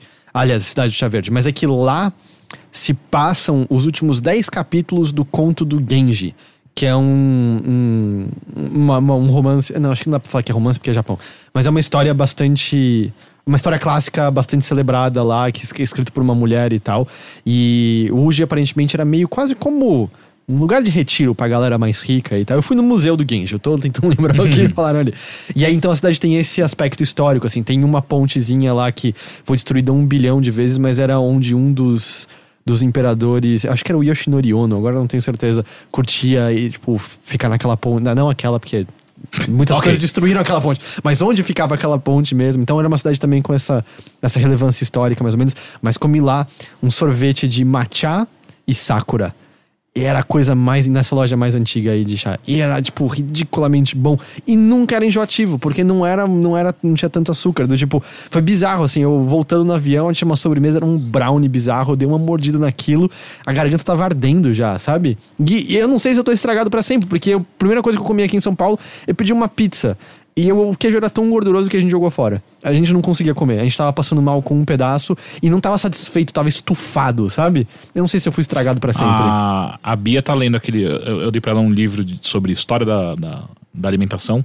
E uma das coisas que ficam bem claras. ah, e até mesmo acho que a, a Paula Carrossela fala bastante disso no, no, no Masterchef sobre o quanto aqui no Brasil a gente. O nosso doce é muito doce. É, é mais doce do que qualquer outro lugar. O dos Estados Unidos é bem doce também. É que eu acho que dos Estados Unidos é gordura. Hum. O- todos os doces deles é- são muito gordurosos. Mas é nossos- mesmo o refrigerante aqui no Brasil é mais doce do que nos Estados Unidos. Sim, tanto que Ah, você é? tem que pedir a coca mexicana. Quando você quer uma coca. Se você quer tomar uma coca que você toma aqui, é a mexicana, não é a. Eu achava que só mudava o tipo de açúcar que era usado. Também, pra- porque aqui a gente usa a cana e lá eles usam. Milho, né? Milho. Mas, enfim, é, sim, é, a diferença de sabor é, é bem. É, comi azuki ia dar com pau, porque eu amo azuki. E, do tipo, era, era animal em todos os lugares que eu ia. É, E você, tem uma- te- você teve uma experiência que eu queria ter tido, que era, de fato, morar numa casa por um tempo, sabe? Tipo, e ter uma. É, a gente ficou em vários lugares diferentes. A gente ficou em Airbnb em- e em hostel, basicamente. Uhum. E, tipo, de verdade, eu acho que hostel eu preferiria ainda um pouco e tal. Ah, é? assim. é? porque o lance é, é que, na verdade, Na verdade, varia bastante. É que o lance de alguns Airbnbs é que. Ah, você tem que ter uma responsabilidade muito maior. Do, tipo, você tem que achar um, lugar pra lavar roupa. A gente levou pouca roupa, a ideia é a gente levou malas pequenas e a gente lavou roupa lá. Em hostel tem as maquininhas, você põe as moedas, lavou e, tipo, tá novo e tal. Em Airbnb você tem que caçar um lugar pra lavar roupa, as instruções volta e meia não estavam em inglês, então é um pouquinho mais complicado. Ah, você tem que gerenciar um pouco melhor coisas que no hostel, tipo, ah, tá aqui toalhas limpas, sabe? E um deles tinha. tinha café da manhã, por exemplo, que foi muito da hora. Tive a experiência de ir pra um hotel, um hostel cápsula. Ah, você foi? Foi. Não foi bom. Não. É, não, cara, é, na verdade isso foi uma, uma combinação de várias coisas, porque em Osaka a gente ia passar três dias e era lá que era o, o hostel de, de cápsula. E teve uma confluência de fatores. Um, é, foi depois da gente. Foi primeiro. é, porque a gente fez Tóquio, Kyoto. Vou espirrar. Saúde. Tóquio, Kyoto, Osaka. Aí depois ia ser Hiroshima, Miyajima. E aí depois Hakone. E depois voltar para Tóquio. E Osaka, comparado a Tóquio e Kyoto, é uma cidade grande, feia, genérica, tipo São Paulo. a grande revelação é que o filme devia chamar Osaka Drift. Porque, cara, muito malandro que se veste tipo o Jeff, o Jeff Dragão do Prazer. E muito carro tunado. Muito carro tunado em todo canto. assim. A Lei Paul Walker lá ali come solto. E aí o que aconteceu é que, além da cidade ter feito uma. Ok, esse lugar não tá tão legal assim quanto os que a gente tava até agora. Oi. Apenas um agradecimento a Doug- Douglas Meirelles que mandou um superchat de bem-vindo de volta, Heitor. Ah, muito obrigado. Obrigado. É. O, sabe, era meio tipo, ah, essa cidade não é tão, tão da hora assim e tal. E aí a outra coisa é que. Ah, Era mais ou menos assim, era um quartão gigante, e aí nas paredes tem umas divisórias de madeira que são as camas cápsula. E nesse quartão gigante tem um ar-condicionado. Então, não tinha circulação de ar nenhuma dentro das cápsulas. Então você entrava e era úmido e abafado e meio Gostoso, nojento, hein? é. Hum. E aí, pra completar, eu fiquei gripado. Na, na- porque, tipo, ah, normal, cara. Você pega avião todo esse tempo, o ar seco lá faz a garganta Sim. ficar zoada, você tá. E outra, cara, você tá exposto a outro. ar, é. e, nem isso. e quando você chega no Japão, você tá exposto a outras A coisas. né? nova, né? Então, e aí eu fiquei gripado, nada terrível assim. Só que eu tava com o nariz entupido. E com o nariz entupido eu comecei a roncar pra cacete. Puta que. Então, tipo, a, a Nina não tava conseguindo dormir do meu lado e claramente eu percebi, cara, eu vou acordar esse quarto inteiro, porque tá criando um eco dentro dessa cápsula e tá todo mundo tentando dormir. Potencializando o seu ronco, Total, né? assim. Então, e aí eu já não tava dormindo bem, porque se você tá roncando, você não tá dormindo bem. Mas eventualmente era 5 da manhã, eu acordei e fiquei acordado direto de lá, porque, cara, eu não posso dormir porque eu vou estragar o sono de todo mundo aqui, sabe? Então, tava uma confluência de fatores pra aquilo não ser muito da hora e a gente falou, ah, quer saber? A gente foi pra Dotonbori, que é onde você tem que comer takoyaki. A gente viu Denden Town, que é meio lugar também de retro gaming lá. A gente foi, passeou no meio do Sky Building. A gente falou, ah, a gente vai ver o castelo de, de Osaka. Não, vamos só embora daqui, vamos só embora daqui. Porque, de verdade, a gente não tinha tantos planos ali, porque muito- muitas pessoas que eu perguntei ficavam falando, tipo, ah, vai na Universal em Osaka. Ah, pessoalmente, eu não quero ir na Universal nem nos Estados Unidos, eu não vou querer ir no Japão também, sabe? E, e aí a gente, tipo, adiantou Hiroshima e Miyajima. E aí a gente ficou mais dias em Tóquio, que eu acho que foi a melhor decisão, porque Tóquio é foda. Mas, tipo, Hiroshima é lindo também. E aí fui no Museu da Bomba Atômica e é, é foda pelos motivos específicos. É, você não chegou aí lá, né? Não. Eu só fiquei em Tóquio e Shiba. Ah, é, tem, é, tipo, o museu, quando você entra, é uma sala gigante e nas paredes inteiras são fotos de Hiroshima pré-bomba, assim. E aí você olha e fala, ah, cara, é- eu não sei porque, tipo, eu nunca parei pra imaginar. Tipo, a única imagem que eu tenho de Hiroshima, acho que era, tipo, do, do Game Pass descalço, sabe? É. E, tipo, cara, é uma cidade normal, assim, sabe? É uma cidade com, óbvio, prédios mais antigos, porque a gente tá falando na época dos anos 40, mas são, são prédios até com uma arquitetura que você reconhece de hoje em dia. Tinha lá o bondinho no meio, você, ah, é. Obviamente não é o mesmo, mas eu vi o bondinho ali fora. Do, tipo, era- será que era a mesma linha de bondinho passando? E aí tem, tipo, carrinhos na rua, pessoas na rua fazendo afazeres. Tem uma foto de uma turma de escola com o professor. Eu acho que o professor é até um dos sobreviventes da bomba atômica. Ah, tá. E aí você vai pra próxima sala e é uma sala mais ou menos do mesmo tamanho. E nas paredes tá pós-bomba, assim, só destroço, destroço, destroço em todos os cantos. E aí você tem um contraste muito claro, assim, do que, do que deixou de ser de literalmente um segundo pro outro. E nesse momento eu ainda tava meio tipo, tá, mas qual pedaço da cidade foi exatamente isso? Eu não tava sacando. E aí tem uma mesinha é, digital ali que mostra, tipo, cidade de Osaka, hoje em dia, você está aqui. Aí, tipo, mostra ali o ponto do museu. Aí ela, voltando para 1945, aí tá ali você ainda. E aí, impacto zero da bomba. E você olha e fala, tipo, ah, é 900 metros daqui. É, tipo, tudo sumiu. literalmente tudo que você tava vendo ali fora não existia há 60 anos, assim. Tudo, tudo, tudo aquilo foi completamente erradicado, completamente destruído. E aí, é, eu também achei, eu, eu gostei disso, mas lá dentro tem, por exemplo, uma garrafa de, é, de vidro recuperada pós-bomba, totalmente derretida, descontorcida, e você pode encostar nela e tal. E aí é meio, sabe, caralho, eu tô encostando numa coisa que sobreviveu, entre aspas, à bomba atômica. É, depois, tipo, tem toda a história do, do, do, Projeto Manhattan e tal, mas depois tem toda uma parte de histórias individuais de pessoas. Do, tipo, tem um, um, casaco branco todo rasgado. Você, nossa, tipo, o que é isso? E aí tem lá escrito: esse casaco branco tava sendo vestido por. E aí tem um nome específico da pessoa. Tudo aquilo é doado por famílias uh, da, das pessoas que morreram. É, foi usado por, por essa pessoa, ele tava usando isso quando a bomba caiu. Ele não morreu na bomba, uh, ele conseguiu ser resgatado, mas ele passou três dias em agonia, eventualmente morreu, e ele nunca tirou esse casaco. Assim, tipo, caralho, sabe? Aí tem um triciclo é, todo enferrujado, destruído. E a história é: ah, era o brinquedo favorito de uma criança que morreu uh, na bomba atômica, a família não morreu, eles enterraram a ossada do filho com o triciclo, que era o brinquedo favorito, e depois de velhinha, a irmã desenterrou o triciclo para dar de, de, pro, pro museu, pra exposição ou ter uma penca de diários que acabam no dia que a bomba atômica caiu, sabe? É, uh, isso, vi as árvores fênix, que são umas árvores que sobreviveram ao impacto e eles cortam ramos e plantam uh, essas árvores em outros lugares, que é uma simbologia bem legal. E fui pro domo também, que é o domo que sobreviveu a, uhum. a bomba atômica, que é. É, não sei, cara, é. É eu, eu acho que a gente não pensa mais tanto sobre a bomba atômica como um todo. Vocês sentem isso? Lógico que não, né? É... A, gente, a, a, gente é uma geração que não teve esse signo, né? E, é, porque. E cada vez menos existem pessoas que tiveram isso. E... A gente só tem contato com, com obras mesmo que fazem isso, né? Sei lá, tipo, o Túmulo dos Vagalumes, uhum. o Game.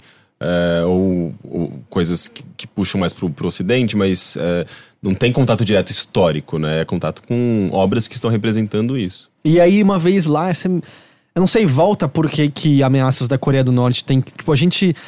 Não sei, Banaliza. A, a gente faz meme, sabe? Sim, pra tudo. Sim, sim. Ou hoje, hoje mesmo rolou o lance de que os Estados Unidos saiu do acordo com o Irã e tal. E, e é, faz você lembrar por que, que você tem que levar muito a sério, porque, cara, é.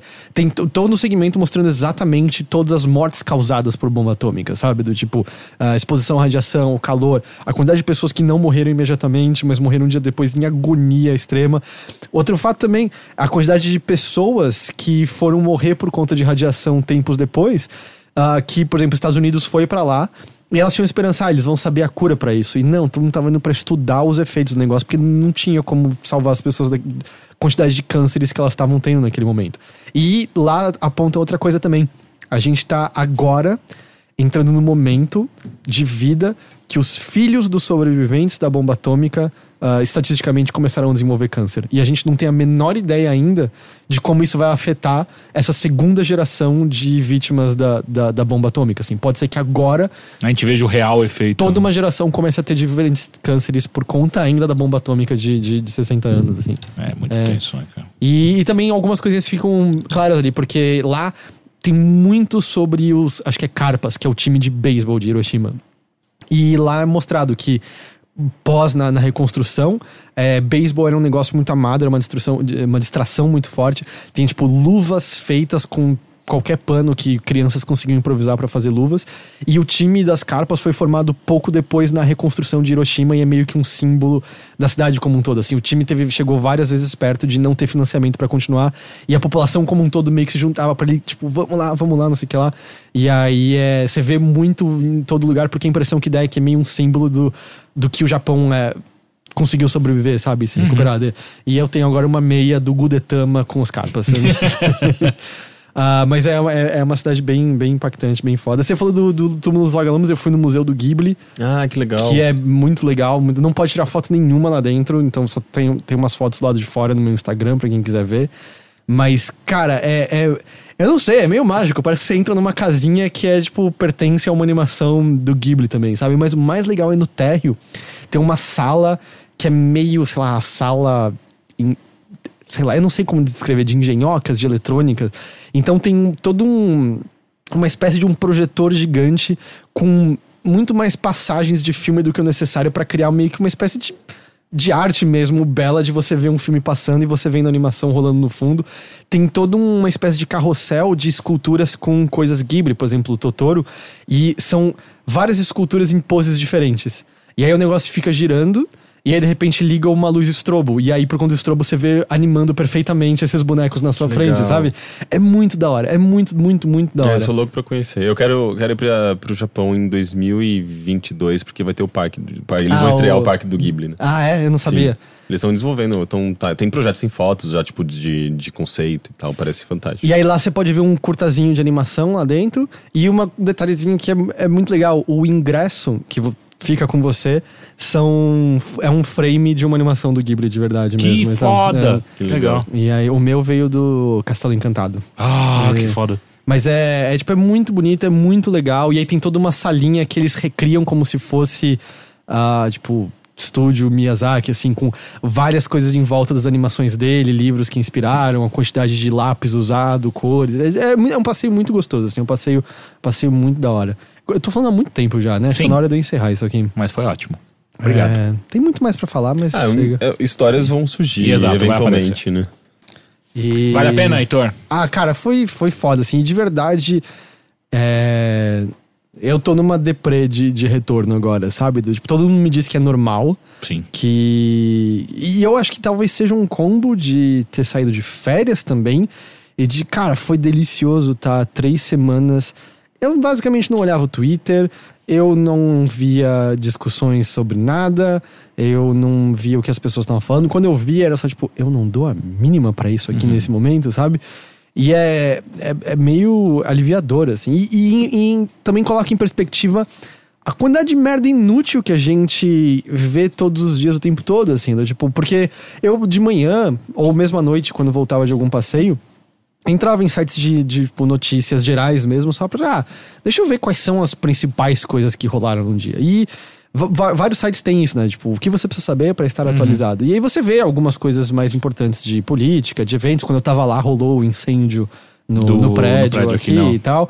Você vê as coisas mais importantes, mas você vê que as coisas mais importantes são quatro notícias. Cinco notícias, né? Enquanto aqui a gente, tipo, por mais que você não clique na informação, você é bombardeado por ela, sabe? Do tipo, hoje eu fui bombardeado por vestidos do Met Gala.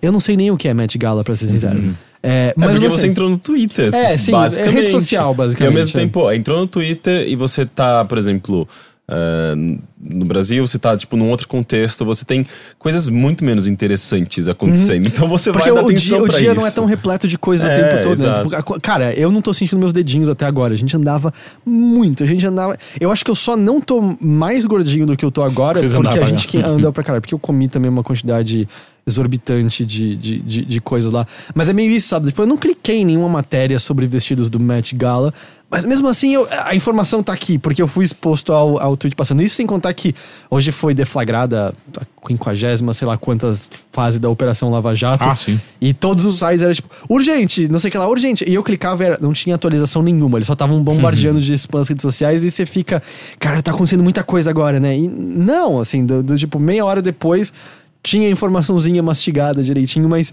seu cérebro entra, né, num modo agitado, entra num modo meio, Sim. meio elétrico. Ah, mas teve uma, uma coisa relevante do Met Gala. A aparição, a primeira aparição da Grimes com Elon Com o Elon Musk. Musk, é, eu vi. Eu vi pessoas legitimamente tristes com isso. e É, eu, não tipo, entendi, eu não entendi exatamente é por porque que o Elon Musk é um triste. escroto, mas é do tipo. É, os dois são muito nerds, né? Tipo, faz muito sentido. Mas, sei lá, tipo, é meio. É, é bom estar distante de tudo isso. e Eu acho que o meu exercício agora é meio propositadamente ficar distante de tudo isso, sabe? Por favor, demore Porque- mais tempo. Uma hora você vai voltar, mas fique não, mais então, tempo eu possível. acho que justamente o que eu tô pensando é meio como, como não voltar. Porque não tem nada de importante sendo perdido com isso, entende? Uhum. É do Não, tipo, concordo. não, não tem. Não é que é do tipo, olha quantas coisas relevantes eu perdi. Não! Nada de relevante está sendo perdido.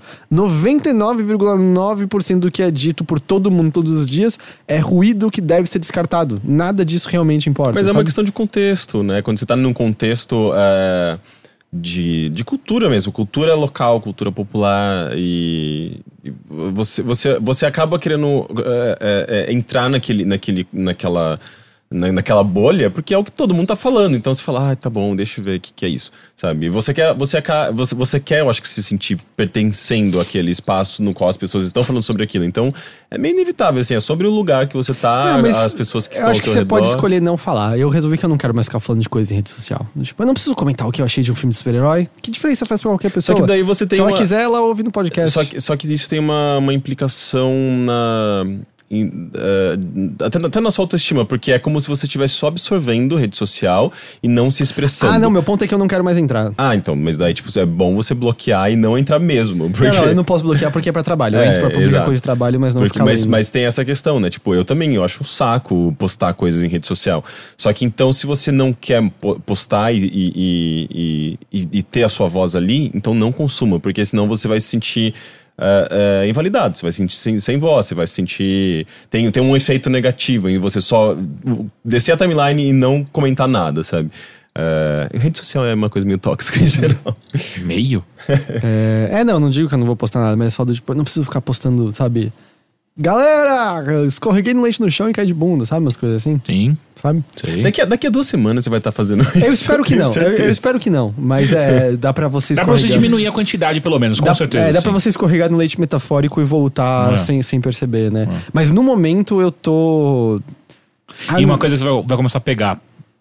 Eu, eu, eu só senti isso com a viagem pro Japão. E eu tava conversando com o Gus. é, a gente foi jantar. Era um jantar de boas-vindas pra você e você não foi. Cara, eu não tava. Eu não consegui. Tudo Eu bem, não- tudo bem. Não, tá tudo bem, é, tá tudo bem. É, mas uma coisa que eu tava conversando com ele e com o Fernando Muccioli, que ele também foi, e ele já foi pro Japão três vezes e tal. Uma coisa que dá uma impressão de que só o Japão faz. Eu não conheci tantos países assim, mas os que eu conheci, só o Japão fez isso comigo, que é de tempos em tempos você vai ter, tipo, eu preciso voltar. Uhum. E às vezes bate alguma coisinha bosta, sabe? Tipo, você vê uma foto, você vê num clipe alguém que tá no Japão, ah, você vê qualquer coisa rápida. Ah, eu- aquilo lá eu preciso ter de volta. Tem o cheiro do Japão que eu, eu não consigo é, é, é, explicar, mas eu sinto saudade. É um negócio muito bizarro, cara. É, aquele país é um negócio muito se se eu posso falar mais uma coisa que não é tão relacionada à viagem, mas é mais impressões, que é. Do tipo, é literalmente do outro lado do mundo, certo? Sim. E. Do tipo. Não é um choque tão grande quando você vai para os Estados Unidos, até pela quantidade de.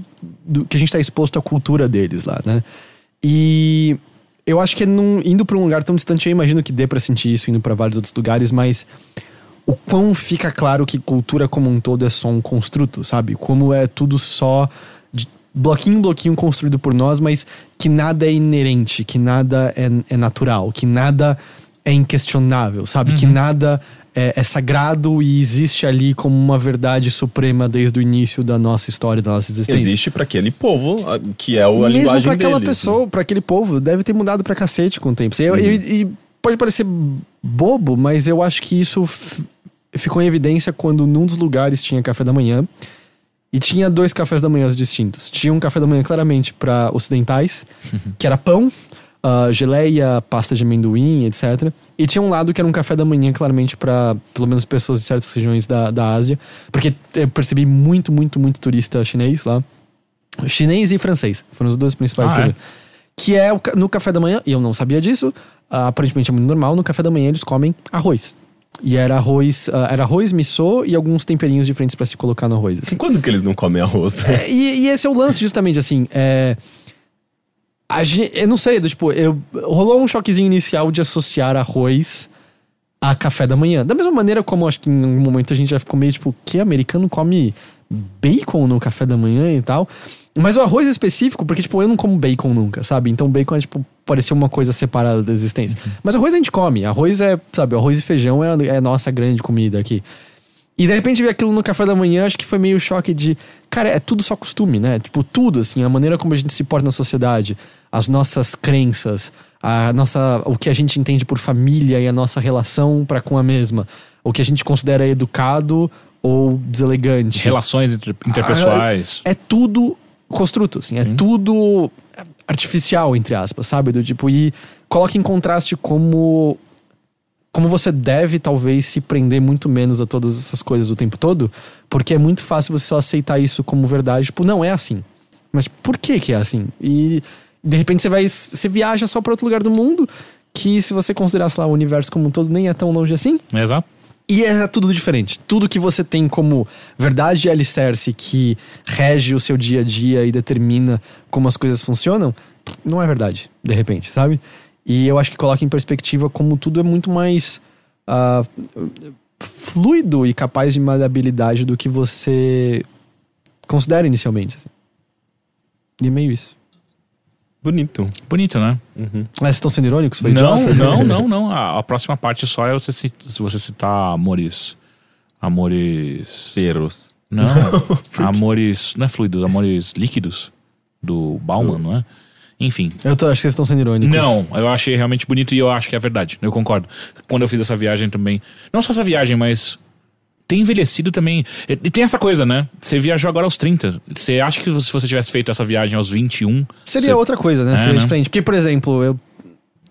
Foi legal ver umas coisas, tipo, relacionadas à cultura pop de lá, anime, games, Uhum. mangá. Foi. Eu acho que se eu tivesse ido com 21, seria o que eu mais daria atenção. Sim. Foi o que eu menos dei atenção de longe, sabe? Era, tipo, muito mais da hora ver templos, ver a cidade, aproveitar a culinária. e, tipo, tanto que foi isso. Eu cheguei lá, foda-se, não vou comprar nada, eu vou comer com todo o meu dinheiro. sabe? Exato, pra mim chega no ponto que é, é por isso que ser jovem é uma bosta. é muito legal envelhecer. Tem que acabar o jovem. Tem que né? acabar o jovem pra caralho. Enfim, esse foi uma das partes da viagem do Heitor para pro Japão. A gente com certeza escutará mais histórias sobre isso, porque, enfim, são infinitas.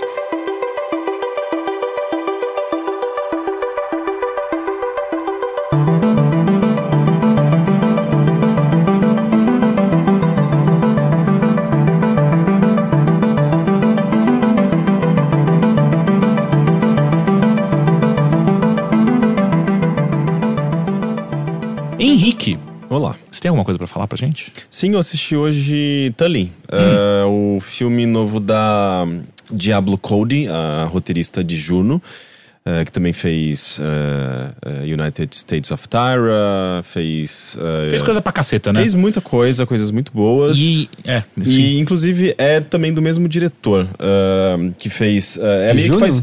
É do Juno. Faz meio, que, faz, meio que parte de uma trilogia da mesma temática, né? Juno, que é sobre adolescência na. na adole- é, é, gravidez na Gravidez, adolescência. né? Adolescência na adolescência. na gravidez. Não acontece sempre, mas quando você é adolescente na sua adolescência é importante.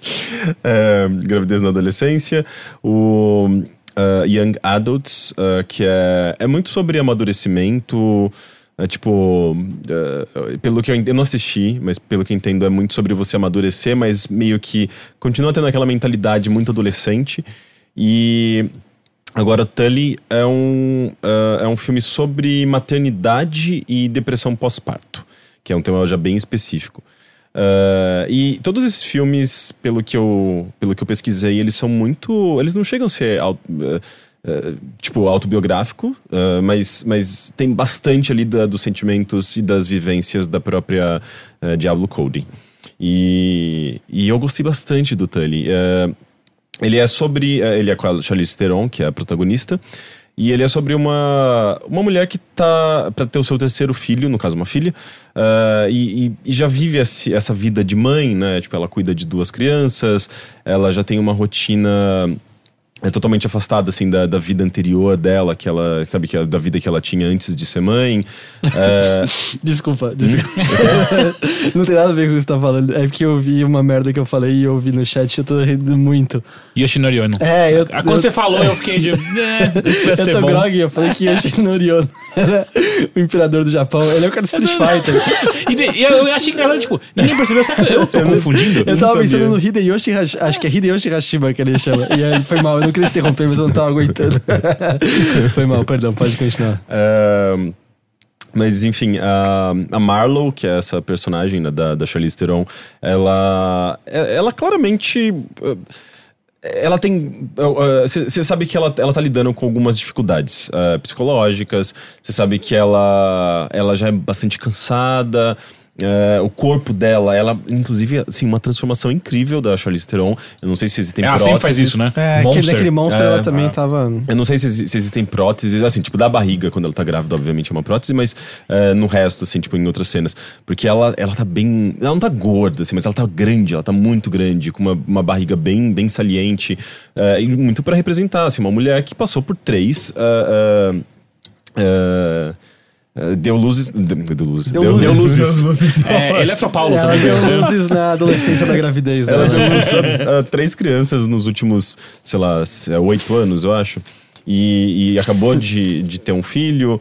ah, e, então é, é- é- ela, ela vive bastante essa realidade de, de, de mãe e, e, e- e tudo parece soar muito pesado pra ela, sabe? Apesar disso, é um filme bem divertido, assim. Eu acho É que. como, como Juno, né? é, também. a, a, a, A situação é uma bosta. Mas o filme é Code, leve e engraçado. ela, é- ela sempre trabalha muito, assim, com humor. E não tem como você levar muito a sério o, o- o Michael Cera, né?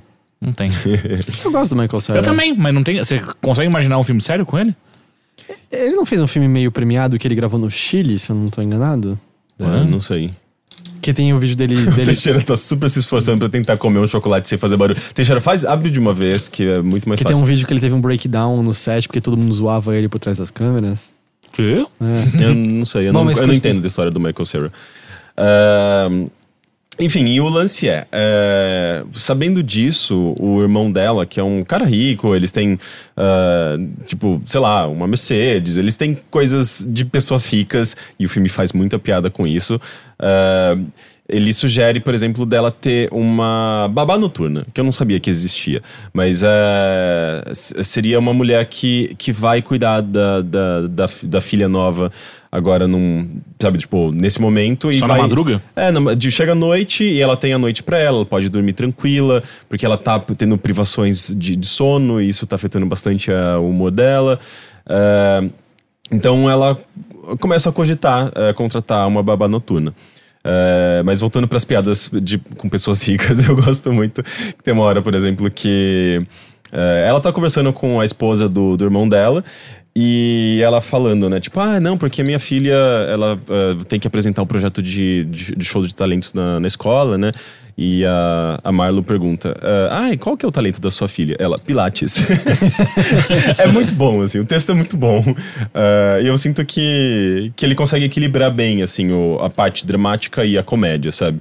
Tanto é que é, é, é muito curioso, assim, é, é, um, é um filme de depressão pós-parto muito bem humorado, assim. é. então ele consegue, ele consegue ser cru ah, em vários momentos, sabe? Tipo, ele consegue ser bem é, forte poderoso, mas ele, ele, em geral, ele é leve, sabe? Eu acho isso, isso bom até pra, ah, pra ele, ele transmitir essa mensagem, sabe? Ele não parece prepotente nem nada. Mas enfim, e... ah, a Marlo ah, entra em contato com, com essa babá noturna que chega um dia ah, à noite e, e ela é meio que aquela magical pixie girl, sabe? Tipo, ah, ela, ela, ela, ela é muito estereótipo daquela garota que é meio louquinha, meio doidinha, ba- bastante jovial. Eu ah, vou mostrar pra você a alegria da vida que você não tá enxergando. é, e assim, ela é muito uh, uh, uh, energética, né? Tipo, ela, ela tem jovialidade ali e ela é muito inteligente, então ela sempre uh, parece saber de tudo e ela é, é meio. uh, é, é curioso, assim, como ela é representada. E ela, e ela é interpretada pela uh, Mackenzie Davis, que eu amo essa atriz pelo fato de, sei lá, acompanhar a carreira dela praticamente em todos os filmes e séries que ela fez. Ela fez uh, uh, Halt and Catch Fire, ela era a, a Mia, que é a programadora principal ali. Ela fez uh, Black Mirror, o episódio do o San Junipero, ela é a, a nerd do San Junipero. Ela sempre faz o papel de, de nerd e ela tem uma coisa meio anos 90, nele, sabe, tipo, no visual dela. Então, pra mim, Ela ela... fez alguma outra coisa recente também. É Blade fez? Runner. Blade Runner, Sim, né? ela é a prostituta de Blade Runner.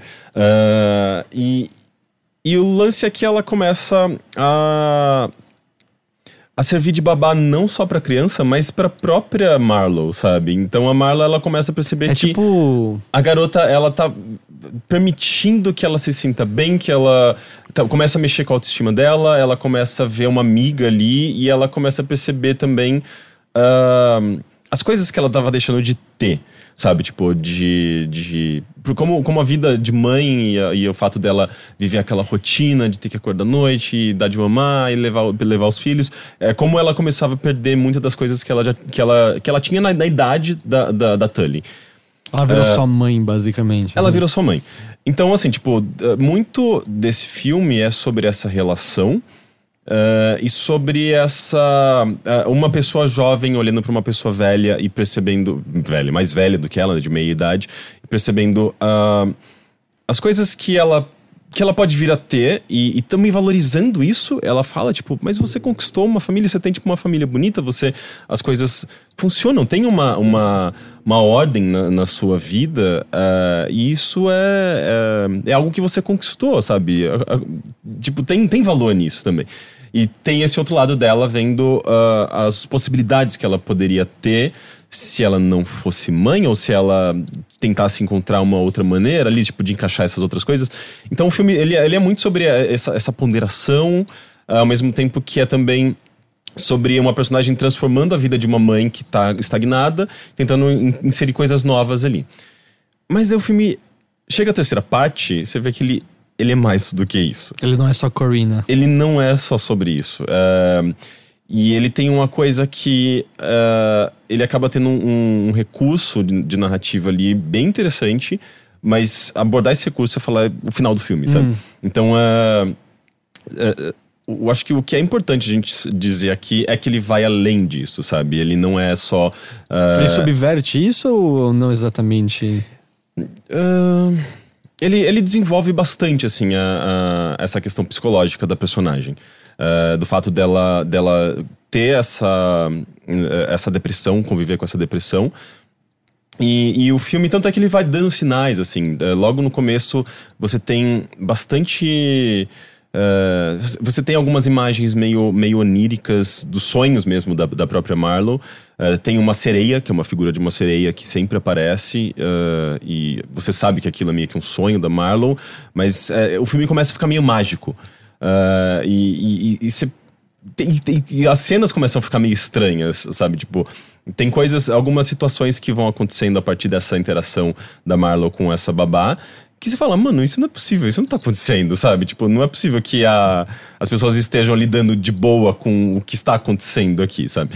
Uh, então ele começa, ele começa a tomar um caminho esquisito e, e eu acho que ele é, é o suficiente para você saber que tem mais alguma coisa aqui. Não é só uh, essa história que a gente tá vendo, sabe? Essa coisa concreta que tá acontecendo na nossa frente. Então ele. Eu, eu, eu, eu gostei. E eu gosto de como ele faz isso porque você. Uh, começa a reavaliar tudo que você viu e você começa a perceber, ah, ok, uh, ele estava dizendo, faz, fazendo comentários sobre isso. Hum. e, e, e, essa é a grande dificuldade de falar sobre esse filme. Uh, até porque ele vai, ele vai estrear só no dia 23 de maio, uh, se ah, não me engano. tem um tempinho ainda. Tem um tempinho. Ele estreou, acho que lá fora agora.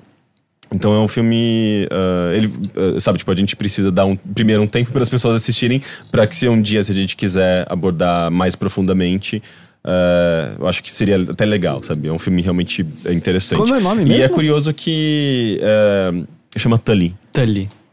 teve até uma repercussão, assim, de mães que uh, que tiveram depressão pós-parto, algumas pessoas não gostaram de como uh, isso foi representado.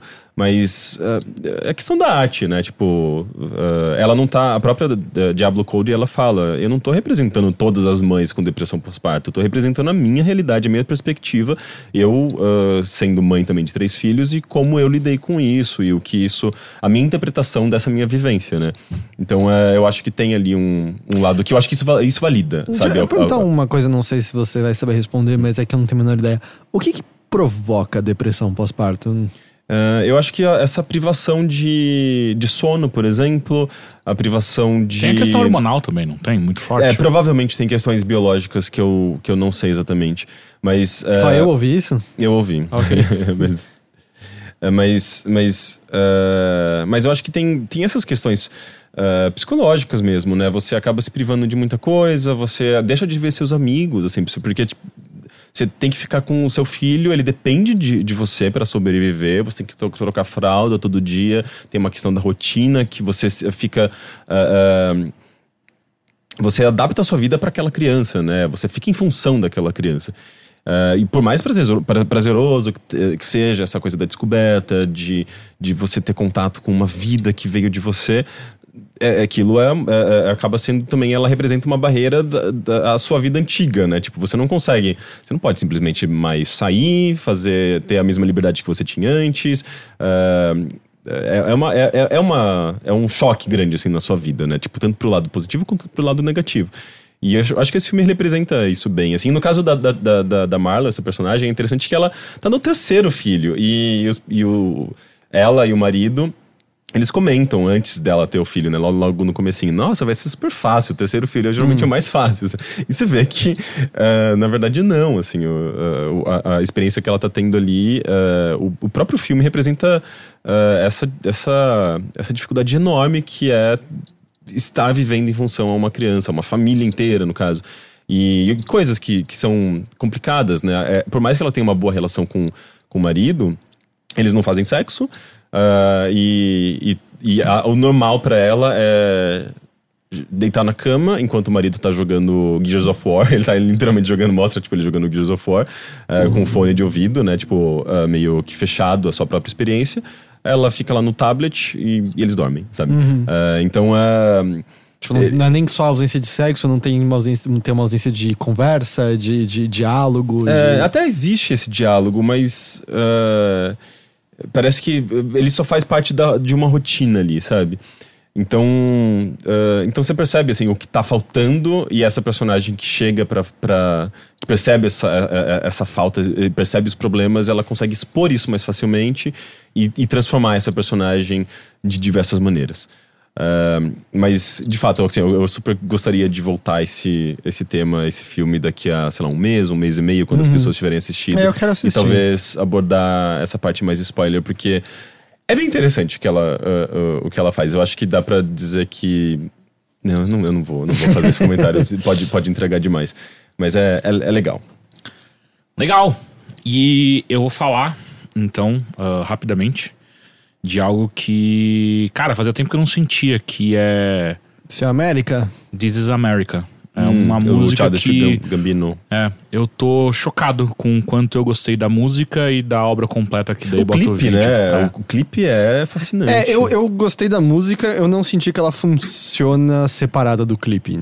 É, Eu, escutei ela eu- bastante no Spotify, eu, eu tô. Eu, eu gosto da música. É que eu, também, eu conheci a música pelo clipe, então também. pra mim tá bem Ah, associado. não, eu acho que todo mundo tá. do, Tipo, o clipe foi o, o, o choque ali, porque tipo, é um troço magnífico, Na né? sua cara, né? É, e e só, só pra gente. Caso quem não saiba o que- do que a gente tá falando, ah, essa música ah, foi lançada anteontem pelo Childish Gambino, que é o Donald, nome. Donald Glover. É, o nome artístico musical do Donald Glover. Ah, quem não sabe. Não confundir com o Danny Glover. Não confundir com o Danny Glover. O Donald Glover, ele, ele começou como roteirista do, do, do 30 Rock from the Sun. Ah, Ah, era do Third Rock from the Sun? É, ele começou lá em Nossa, 2006, se eu não me engano. Ele começou lá. Mas já era fim do Third Rock from the Sun.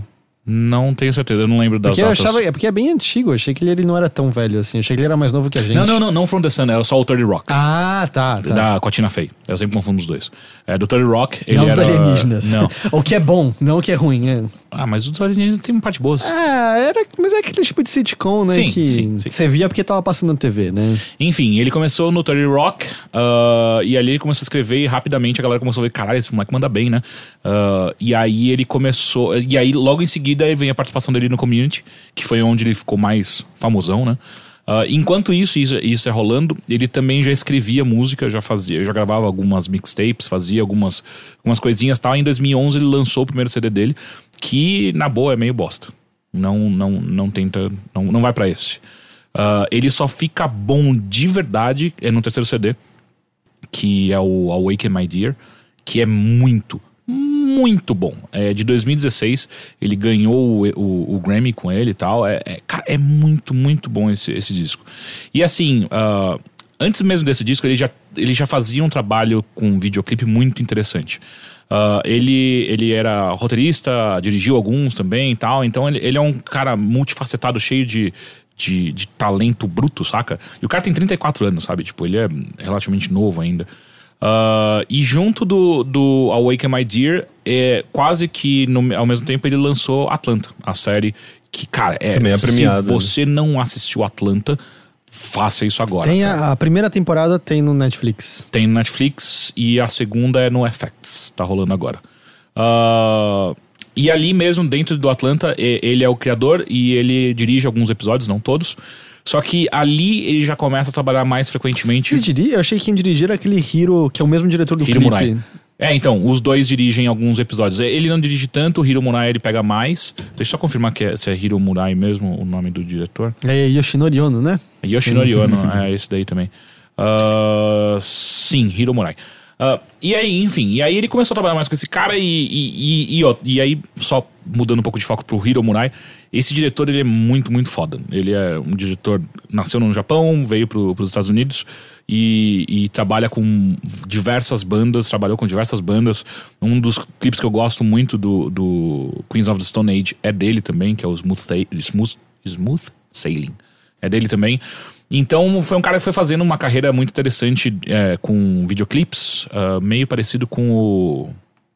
Como é que chama aquele. O marido da Madonna? Não. Eu não vou lembrar agora o nome do, do diretor. Da- Ele é, é, com a nacionalidade? com Ele quem fazia, ele, trabalhou? fazia muito vídeo de skate, daí ele começou a migrar pra. Ah, é o. O- eu, sei, eu sei de quem você tá falando. O Spike, Spike, Jones. Spike Jones. É. É. então, é, é uma carreira meio parecida, saca? Enfim, e aí esses dois caras que se conheciam já por várias outras coisas da vida se juntaram pra fazer o This is America, que é o, o novo. É, é o primeiro, a primeira música do novo disco, novo e último disco do Childish Gambino, que o Donald Glover já, já prometeu que vai parar. Afinal de contas, ele conseguiu tudo o que queria, né? Ganhou um Grammy, ah, agora fez um clipe que eu não sei se revoluciona o que a gente conhece, mas é um clipe extremamente É, importante. eu não acho que chega, não dá pra chamar de uma revolução, É. não. Eu acho que. Eu acho que é um clipe contundente num momento em que. Em que eu sinto que a contundência da música não tava exatamente em- mais em videoclipes como um todo, não sei. Exato. A primeira coisa, assim que eu acabei, a primeira coisa que eu precisei assistir foi Formation da Beyoncé. É, isso que eu ia falar. Acho que tá- eu tava pensando na Beyoncé também, do tipo. Acho que ela também conseguiu É. fazer isso, porque. Que inclusive daí eu parei, depois que eu assisti o, o, o This is America, eu assisti a- o, o, o Formation da Beyoncé e eu falei, caralho, mano, eu não escutei Lemonade até hoje, não parei, porque foi direto pro Tidal e, ah, na boa, eu não vou baixar disco pra escutar. E aí a, a Bia tava comigo ela- e ela conhece o disco e foi me mostrar os outros vídeos e, cara, que trabalho maravilhoso que a Beyoncé É, fez é nesse bem disco. fantástico. Puta que me pariu. Ah, tanto as músicas quanto. Tem toda uma parte poética muito foda e tem uma linha que liga todos os vídeos e músicas do disco da Beyoncé que é. Cara, sério, é, vai escutar isso agora também. Mas, enfim. É, não sei, é, é- é basicamente, eu acho que talvez seja porque, porque é contundente e é bonito, sabe? Uhum, É, ah, eu acho que acabou rolando um timing interessante pós todas as polêmicas com Kanye. Sim, É, é, nossa, faz muito sentido. E, inclusive, ah, o, o- esse clipe foi lançado durante a, a- a- uma participação do Donald Glover do, no Saturday Night Live, né? E nesse Saturday Night Live ele faz uma sketch fazendo uma paródia do Lugar Silencioso, daquele filme, com ah, que é a Silent Place, com a Kanye Place. Então é eles andando, não fazendo silêncio, e o Donald Glover lendo os tweets do, do Kanye, e toda vez que eles. Meu Deus! E aí vinha um monstro e pegava eles. É. Então é, é, é bem. Que timing, saca? Uhum, sim, sim. E ju- junto disso, junto também da, do o jantar dos correspondentes, Sim. em que as pessoas ficaram extremamente ofendidas com um roast. Com a apresentação da, é, da comediante, da, não lembro o nome. Da Wolf. É, eu esqueci o primeiro nome dela, mas, tipo, piadas bastante boas, mas que de repente, tipo, meu Deus, como você ousa falar dessas pessoas dessa maneira. Acho que foi tudo isso e, o clipe é, é- o clipe é muito bonito, né? Eu acho que, tipo, ele é, ele é forte, ele é impactante, mas ele é plasticamente muito bonito. Sim. E ele tem. Ele, ele é muito carregado de, de signi- significados também, né? É, ele, ele é ele é repleto de, de imagens. Eu acho que talvez é só aí que tá residindo um pouco da pobreza, não do clipe, mas de que o discurso, a conversa em torno tá quase se resumindo a Vamos descobrir vamos tudo. entender as referências. Quando não é só isso, sabe? Do, tipo, tem óbvio, tem legal, tipo, te caminhar um pouco pra você entender o que tá acontecendo, mas Não, mas eu acho que só tá acontecendo isso também porque as pessoas estão comentando muito e nem todo mundo tá entendendo esse clipe. Não, não entende a, a relevância dele. Por isso que as pessoas estão ah, eu acho que a compreensão básica dele é bem clara, é bem óbvia. Não, pra, tal. pra, pra gente. Eu acho que as pessoas estão muito assim, do tipo, o que significa aquele suicídio ao fundo, sabe? Tentando. Eu não sei, é, parece um pouquinho buscar respostas demais pra um. Justamente pra símbolos que representam volta e meia muito mais de uma coisa. Tem coisas concretas específicas? Tem, por exemplo, a pose que ele faz lá no começo faz referência ao Jim Crow lá Ah, especificamente. não, mas lá. quando você tá falando de internet, é, cê- cê- eu acho que assim, tipo, é, é, é comum as pessoas mastigarem demais, às vezes, alguns conteúdos que você ficava. Não precisava de explicação pra esse final, porque tem vídeos explicando Sim. o final disso. Que- e, e que não é, não é uma crítica nem um comentário, é só uma pobreza de, tipo, a gente precisa entender muito bem algo que, se bobear o ponto, não é ser tão entendido. Exato, assim. mas eu acho que às E é vezes é, eu- é importante porque as pessoas precisam desse conteúdo pra começar a olhar e perceber que eh, produção artística eh, pode ter muitas camadas. Às vezes a- aquilo que você tá vendo não acaba só ali, sabe?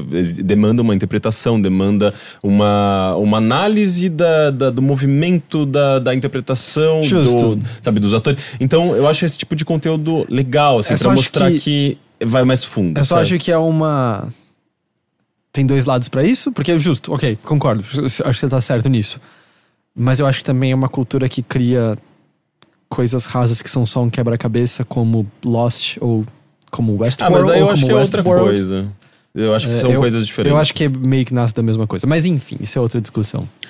É, Mas desculpa falar mal de Westworld. ah, é, tem a segunda temporada, né? Tem que assistir. Tem, eu não, não, não acho tão incrível a segunda, até, agora. Enfim, ah, eu, eu, eu, eu tô entre o, o que o Heitor falou agora e o que o, e o que o Rick falou. Eu acho que ah, sim, as pessoas começam. Tipo, eu, eu tava procurando alguns detalhes do vídeo pra, pra lembrar do nome do, do, do diretor ah, e pegar algumas referências e tal. E aí eu caí numa lista com. Vamos dissecar o clipe de This is America. Que daí vira. O conteúdo vira. é, é, é, a brincadeira de, de tentar entender quais são todos os easter eggs que tem ali no meio. E mais do que, tipo, cara, ele fez essa música diretamente. em- é, fez em direção a, a, a, a toda essa convulsão social que a gente tem em volta de todos esses elementos racistas e, e, e da música negra norte-americana e da música de maneira geral. eu sinto que tem uma crítica até à própria ah, cul- cultura pop, assim. O Sim, consumo de sim. cultura pop Não, é muito sobre Eles Isso, estão é direto. dançando bonito na frente e tem um caos rolando no fundo. o Aham, tempo todo. é o ponto de que nor- você é normal você não perceber que tem nada rolando no fundo, porque você se distrai É, como com se coreografia tivesse, linda é, deles ali. É uma, é você tá ignorando, você sabe que tá acontecendo, mas ah, ah, ah, você prefere, tipo, entrar no que as pessoas estão curtindo e meio que entra- entrar na mesma vibe delas e esquecer dos, do- dos problemas eh, que afetam você diretamente, sabe? Eh, eu sinto que é bem, é bem óbvio isso, na verdade, no clipe. Sim, não, essa parte é a parte mais óbvia, mas. é, e aí é onde eu entro, que eu, que eu fico também no seu lado de, tipo, cara, é muito interessante você pegar e, e tentar descobrir qual é, o, do que, que ele tá querendo dizer ali, então. Até ah, porque a, a música, a- vamos dizer, a parte da música em si faz um trabalho muito bom disso, de ah, você tem aquela melodia que acho que são batidas, eu não sei dizer qual região, mas é uma batida um pouco mais africana que se identifica, e a música tá mais alegre, tá mais legal, e aí depois do tiro fica seco, tipo, This is America. É, não há sutileza, mas é importante que não haja sutileza no que ele tá dizendo ali. Ele tá, tipo, ele tá dizendo, ó, essa pessoa morreu, This is America. Ele metralha lá, o- fazendo referência A Charleston. a- a- infelizmente, ao que aconteceu em Charleston. É, é, é em Charleston, no, o do, do coral lá? Sim. É, e do tipo, é logo depois daquilo de novo. This is America. É do tipo, ele tá dizendo uh, bem na clara, bem, bem, bem claramente, assim, o, o, o, o, que. É, é- é necessário essa ausência de sutileza, eu sinto nesse momento. Ah, você Especialmente. tá falando de armas, né? É, de mortes. E não só isso, é, é bom, eu espero que eu não. Eu sei que tem pessoas que odeiam quando a gente fala sobre isso, eu espero não alienar tanta gente assim, mas. É, especialmente num momento em que você vê várias pessoas, por exemplo, pós as piadas da, da Wolf lá no, no jantar dos correspondentes, falando sobre a intolerância da esquerda, do- do- do- de liberais, em relação, tipo, vocês odeiam tudo, por exemplo, que o Trump faz e tal. E eu acho que há um esquecimento, pós tanto tempo dele, na- de uma figura como ele na presidência, de que não é uma só uma divergência de ponto de vista político, a gente não tá falando só uma divergência entre uma pessoa acreditar Eu em gosto de vermelho e você de azul. é, eu gosto mais de um estado maior ou de um estado menor. E isso é uma divergência política, isso é uma opinião diferente. A gente tá falando de uma figura que foi abertamente machista, que foi abertamente ah, racista, machista, que falou sobre pegar mulheres pela buceta. É, e é do tipo. Isso não é uma opinião política com a qual você deve aceitar dizendo ela é divergente da minha, sabe? É a mesma coisa. A gente tem que ouvir o que os supremacistas brancos estão dizendo. Não, a gente não tem que ouvir o que eles estão dizendo. Isso não é uma outra opinião política válida, porque a opinião deles é que pessoas específicas, de uma cor de pele específica, de uma ascendência específica, Morram. devem ser exterminadas. Não há diálogo com essas pessoas. E, e eu sinto que o, ser direto ao ponto dessa maneira é uma coisa que tá faltando porque as pessoas estão tendo a ilusão de que há um diálogo possível. Porque o outro lado tá dizendo vocês são intolerantes quando volta e meia o ponto de vista de pessoas do outro lado é de que existem seres humanos que são inferiores aos outros. Existem pessoas que são cidadãos de segunda Que é classe. o paradoxo da tolerância, né? Porque não tem como você ser extremamente tolerante porque existem pessoas que querem usar isso pra acabar com a tolerância. Uhum. Então, onde que você traça o limite, saca? E eu sinto que esse clipe, ele ajuda muito a gente a entender. Ah, a gente já passou desse limite. a gente, a gente isso, já tá tipo, em outro e é, canto, é meio saca? que, às vezes, é essa ausência de sutileza poética mesmo. Porque Sim. não é particularmente sutil poeticamente. Porque a primeira vez que você assiste o clipe, você pega coisas muito rápidas. E obviamente, depois, se você assistir várias vezes, você vai pegando cada vez mais, tipo, no fundo, ah, puta, tinha essa referência que eu não tinha visto e tal. Mas a coisa mais clara que eu acho que o clipe quer deixar o mais óbvio possível é exatamente quando tem a mudança da, da melodia, quando ele dá o tiro, e que a primeira coisa que ele faz é pegar a arma e entrega nas mãos de uma pessoa que vem com com, um paninho com um paninho, enquanto a pessoa que foi morta com aquela arma é simplesmente arrastada. Ou seja, deixando muito claro que a América dá muito mais importância para a arma do que- do que que- para as pessoas. O que ressoa diretamente com um monte de coisa que a gente vive no Brasil, né? A gente não tem essa efervescência dos direitos ah, pelas armas, né? Mas a gente tem várias outras coisas tão ruins ou piores quanto isso acontecendo o tempo inteiro, sendo que sempre vem alguém falar, tipo, não, cara, mas aqui tem que estudar os dois lados da história, sabe? Tipo, em alguns casos, há dois lados, mas é, é justamente onde entra também a, as pessoas que. Onde, onde não existe objetividade no jornalismo. Porque não é toda história que tem um segundo lado que merece ser ouvido. Porque dar espaço igual para dois, os dois lados é algumas vezes também dar espaço para fascismo, por exemplo. E você não quer dar espaço para isso de, de maneira nenhuma. Então. Que daí É, entra. E aí, voltando pra sua viagem, entra diretamente em. é, é, faz uma, uma, uma- A gente faz uma referência aqui a como a gente não tá mais acostumado com a bomba atômica, tanto quanto a gente não tá mais acostumado com o que aconteceu nas guerras, né? Então, a gente acaba. Muitas pessoas da nossa geração acabam ref- repetindo discursos. Tipo, ah, não, a ditadura não foi tão ruim assim, saca? Porque a gente não passou É, por isso. Meu e- pai, meu, meu pai teve um negócio que prosperou. Minha É, família nunca é. foi caçada. A gente não fez nada, não aconteceu Não, nada. e tem também aquela questão do, do- da pessoa olhar para um próprio umbigo, né? É, tem uma, é, uma cegueira, assim, tipo, porque é, é, ela acha que a realidade dela é, já pode ser é suficiente para validar opiniões políticas e tudo mais, quando na verdade ela tá esquecendo que política é para o coletivo, não é para a família dela, não é para o contexto social dela unicamente, né? Então eu sinto que falta essa empatia pelo outro e no Brasil, que é um país, eh, eu acho que nos Estados Unidos também dá para dizer isso, né? Mas é muito eh, existem muitas eh, etnias diferentes, né? Eu, acho que o Brasil é muito mais miscigenado, inclusi- inclusive. Então você tem muito mais dificuldade, porque eh, tem essa, essa questão étnica, né? Tipo, é muito mais difícil de você se colocar nu- nu- numa pessoa que é étnica, tem uma, uma origem diferente, uma- vem. eh, às vezes tem até uma cultura diferente. eh, ainda mais num país tão grande, né? Se você vai para para Minas, às vezes hábitos já são diferentes. Então, é, isso tudo parece que dificulta muito mais é, esse processo de você entender que a política é, é, é pro coletivo e não para você mesmo. Né? E o retrogosto que me deixou esse clipe, que é. Obviamente vai passar. É, é aquela coisa do, do, do choque inicial, né? De, e de ler tanto, tanto a respeito. Eu fiquei muito interessado. Eu fui. eh, eu sempre. eh, desde, desde que o Charles Kilman lançou Awaken My Dear, eu gosto muito dele, mas eu nunca fui. Deixa eu entender quem que é esse cara, saca?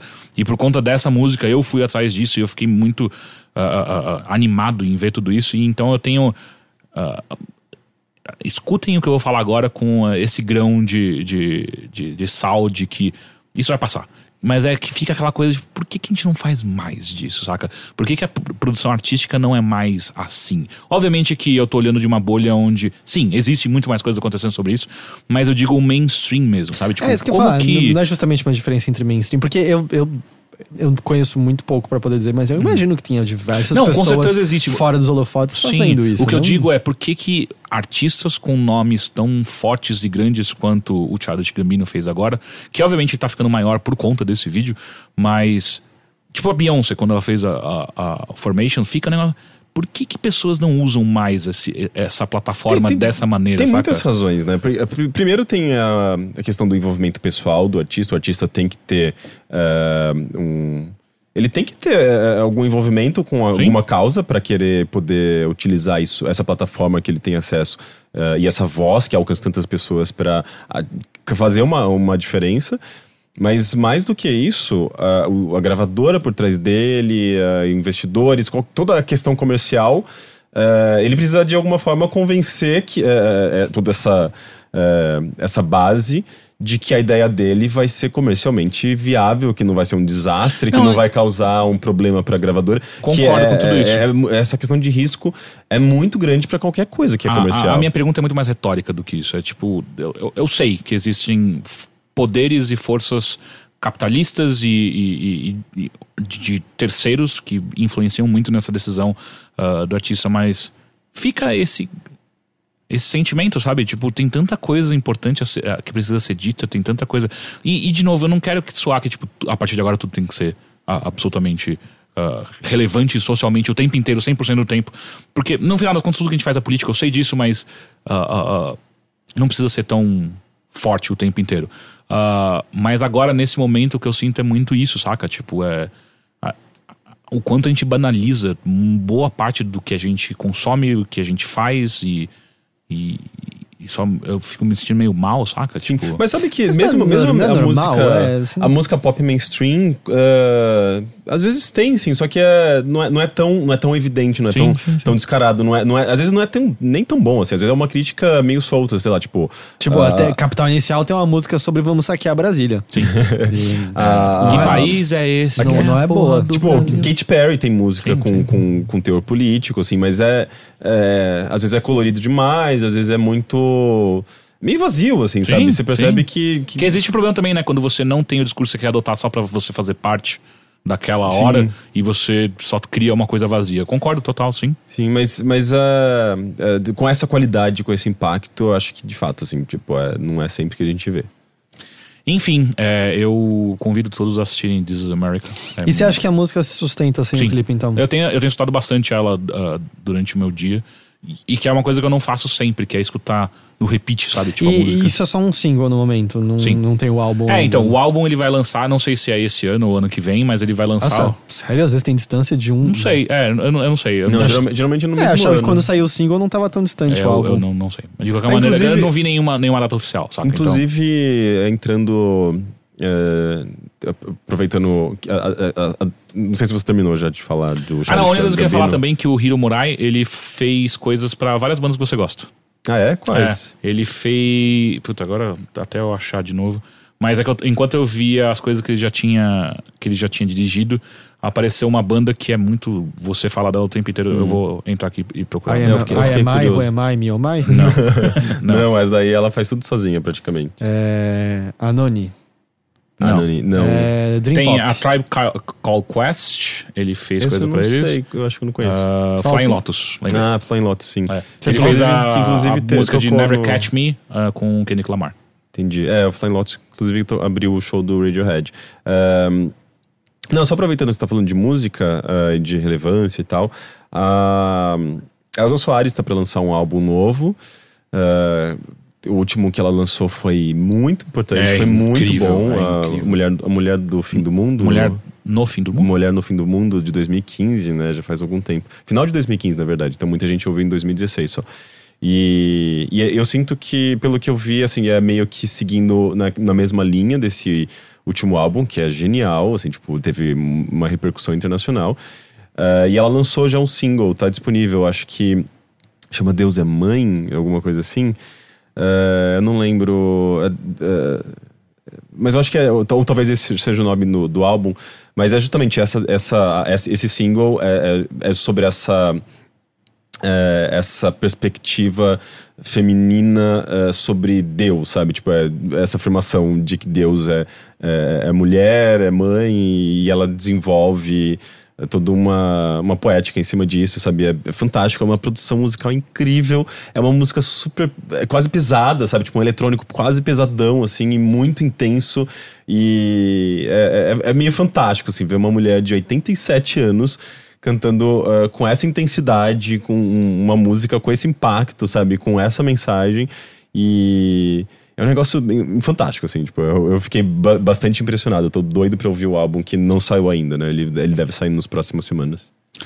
Legal. Então vamos para os e-mails que você pode enviar para bilheteria@overloader.com.br. Ou então você pode mandar uma mensagem no nosso Facebook. Ah, entra lá na nossa página no Facebook, facebook.com.br overloader, e deixa uma mensagem pra gente, só deixando claro pra qual podcast você tá mandando essa mensagem, se é pro bilheteria ou pro Mothership, que ajuda a gente na hora de escolher.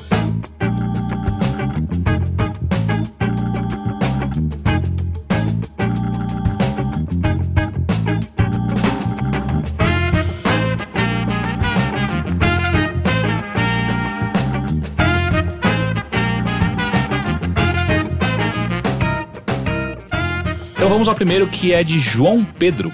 Olá, amado pessoal do Overloader. Me chamo João Pedro, tenho 17 anos e acompanho o site de vocês há alguns meses. Gostaria de comentar sobre a resposta de Caio Teixeira, ele acompanha há pouco tempo, né? Me chamando de Caio Teixeira, ao e-mail enviado no último programa, do garoto que começou a, fa- a faculdade de jornalismo. Da bronca. Nossa, eu me senti tão mal depois. o Teixeira deu uma bronca no menino, gente. Nossa, ainda bem que Acabou você não tava com aqui, Heitor. sonhos. O Heitor ia total me chamar de canto depois pra, pra me dar uma bronca sobre o que eu falei. É, eu, eu não tô ligado. Eu, tipo, eu selecionei o e-mail, eu não tenho ideia. Eu acho que eu não quero saber. Acho que- Ó, se vale alguma coisa, o, a- a- o menino que mandou, a mandou o e-mail e eu dei a bronca nele, ele veio falar comigo depois no privativo, tá tudo bem. Ah, que bom. Eu não vou entrar no mérito. Né? Não, não. Você tá, tá na vibe do, do, do- da sua viagem ainda, Não, cara. eu de verdade agora eu tô no modo meio zumbizinho de novo, porque Tá. eu parei de falar. E é um cansaço muito diferente, cara. É muito estranho. É que muito você não tá aqui, né? Seu corpo tá no É, não sei, é do tipo. Quando a gente sente sono é uma, uma progressão, né? No momento tal é meio tipo, eu tô bem, faz. E aí de repente eu tô Desliga com chave geral. 15%, é. Enfim, ah, continuando o e-mail. Algumas pessoas podem ter achado que ele pegou pesado demais ou não deveria ter ficado tão estressado somente pela dúvida em que a pessoa estava. Na minha opinião, o que ele fez foi somente dar uma amostra de que a vida pode não ser tão simples. Iniciei a faculdade esse ano também em sistemas de informação. O que sinto realmente vontade de fazer é psicologia, mas devido a morar em cidade pequena, o curso é caro demais para os meus pais e a busca por ele aumentou muito nos últimos tempos. Então, o sistema de informações foi o que me sobrou.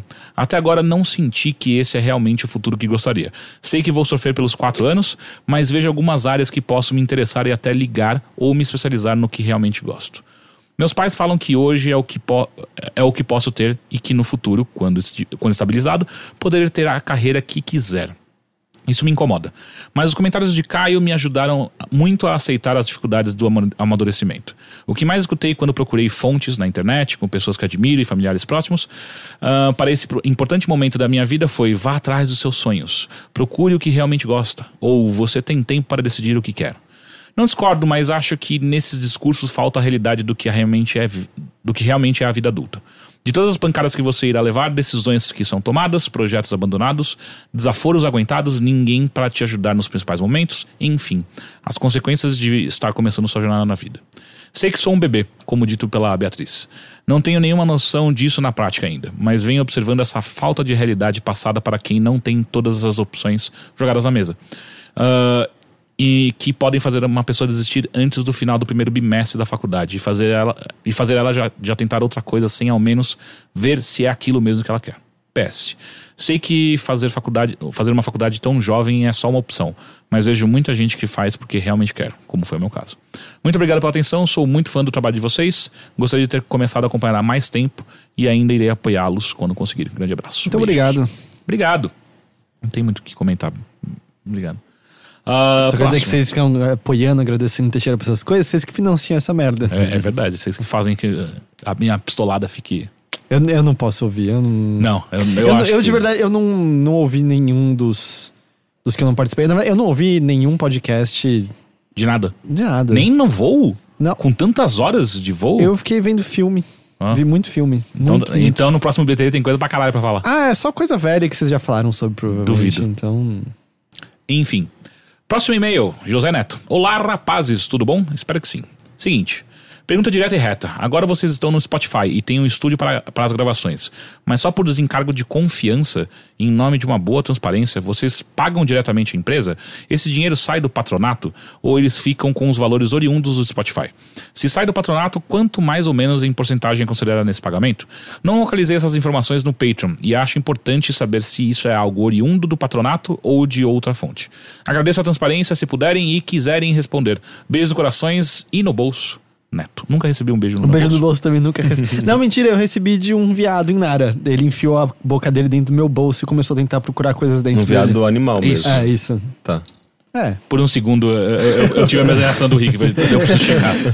Ah, não, Ah, e esse, ah, o Dan, que está aqui conosco, e Spotify e, e o estúdio onde a gente grava aqui na Half Death, ah, não, a gente não paga por isso, não dessa maneira. É, é um acordo diferente relacionado à publicidade. É, o mais. acordo é se a gente vende algo de publicidade, a gente divide em partes pra cobrir as despesas que a gente tem aqui dentro. E corrija-me se estiver errado, a gente não ganha dinheiro nenhum pelo Spotify. Não, absolutamente não. É, nenhum. É, eu não sei como funciona. Eu precisava até dar uma olhada como é que funciona ah, nos termos de uso, do, de- especificamente de podcast. Porque eu acho que justamente não tem propaganda quando você ouve podcast, não tô É, então é isso que eu queria ver, é, esses termos de uso. Porque assim, quem tem música no Spotify ganha alguns centavos de dólar a cada vez que ela é, que ela é tocada. Alguns É bem- pedaços de centavos de Exato, dólar. É, é quase como se fosse Bitcoin, né? Que é tipo 0.0001 centavo de dólar, enfim. Ah, e podcast não é o caso, não é assim que a gente. A gente quase certeza disso, pelo É. menos. Então a gente só usa como plataforma para atingir novas Mais pessoas. e ter mais números para com isso a gente conseguir vender ah, Publicidade, nossa publicidade ganhar e mais aí dinheirinho. Exato. E aí sim eu entrar em retro gaming. Ex Ó, ok, ok, não era para onde eu tava indo, mas tudo bem. Enfim, é dessa maneira. Próximo e-mail, Yuri Marcel. Bom momento e todos presentes no podcast. O quê? Ok. Só gostaria de mandar um e-mail rápido para deixar uma indicação que eu acho interessante.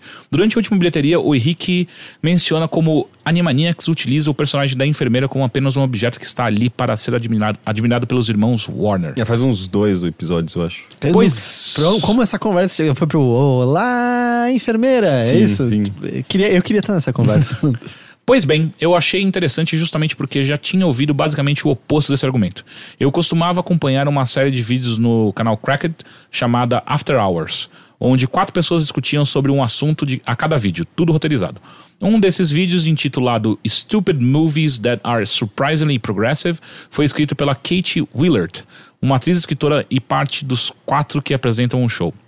Nesse vídeo eles comentam sobre personagens que representam bem as mulheres em filmes e séries que não são tão sérios. Um dos shows citados no vídeo é justamente Animaniacs, pois tem uma variedade de personagens femininos variados. A Dot, que é inteligente e fala o que pensa, Slap Squirrel, ah, que é uma personagem que mostra que não é preciso ser fofinha e bonitinha o tempo inteiro. Ela cita mais alguns personagens e, por fim, um dos outros atores no vídeo justamente cita Hello Nurse e diz eh, e questiona que o único objetivo dela é ser bonita. Então é apontado pelos outros que ela também é um personagem bem inteligente e não apenas de fundo. Apontam que tem uma música dos irmãos Warner ressaltando apenas a personalidade e as conquistas acadêmicas dela. Também são citados as Patricinhas de Beverly Hills e Super Troopers. Ah, Super Troopers? Não, eu tô pensando em Star Troopers. é, eu não sei o que é Super Troopers. Também Também não. Ah, enfim, acho que vale a pena ver os vídeos dessa série com os argumentos completos, além de criativos, são bem engraçados. Infelizmente aconteceu alguma coisa ali na Cracked que demitiu vários, ah, vários e vários roteiristas e as pessoas dessa série saíram da empresa.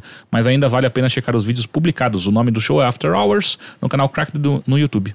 Muito obrigado pelos podcasts e, ah, e vídeos e continuem sendo incríveis. Legal. Abraços. É, de fato, assim, tipo, tem uma variedade bem interessante de personagens femininas no no Animaniacs. Animaniacs. Eu acho que é só o- o- a enfermeira, o problema é que é- ela carrega um, um estereótipo, né? Tipo, É. da aquela sexualização de uma. E de logo um- da enfermeira, que é, já da tem enfermeira, que já um- tem uma, uma carga muito grande É. de este- estereotipação.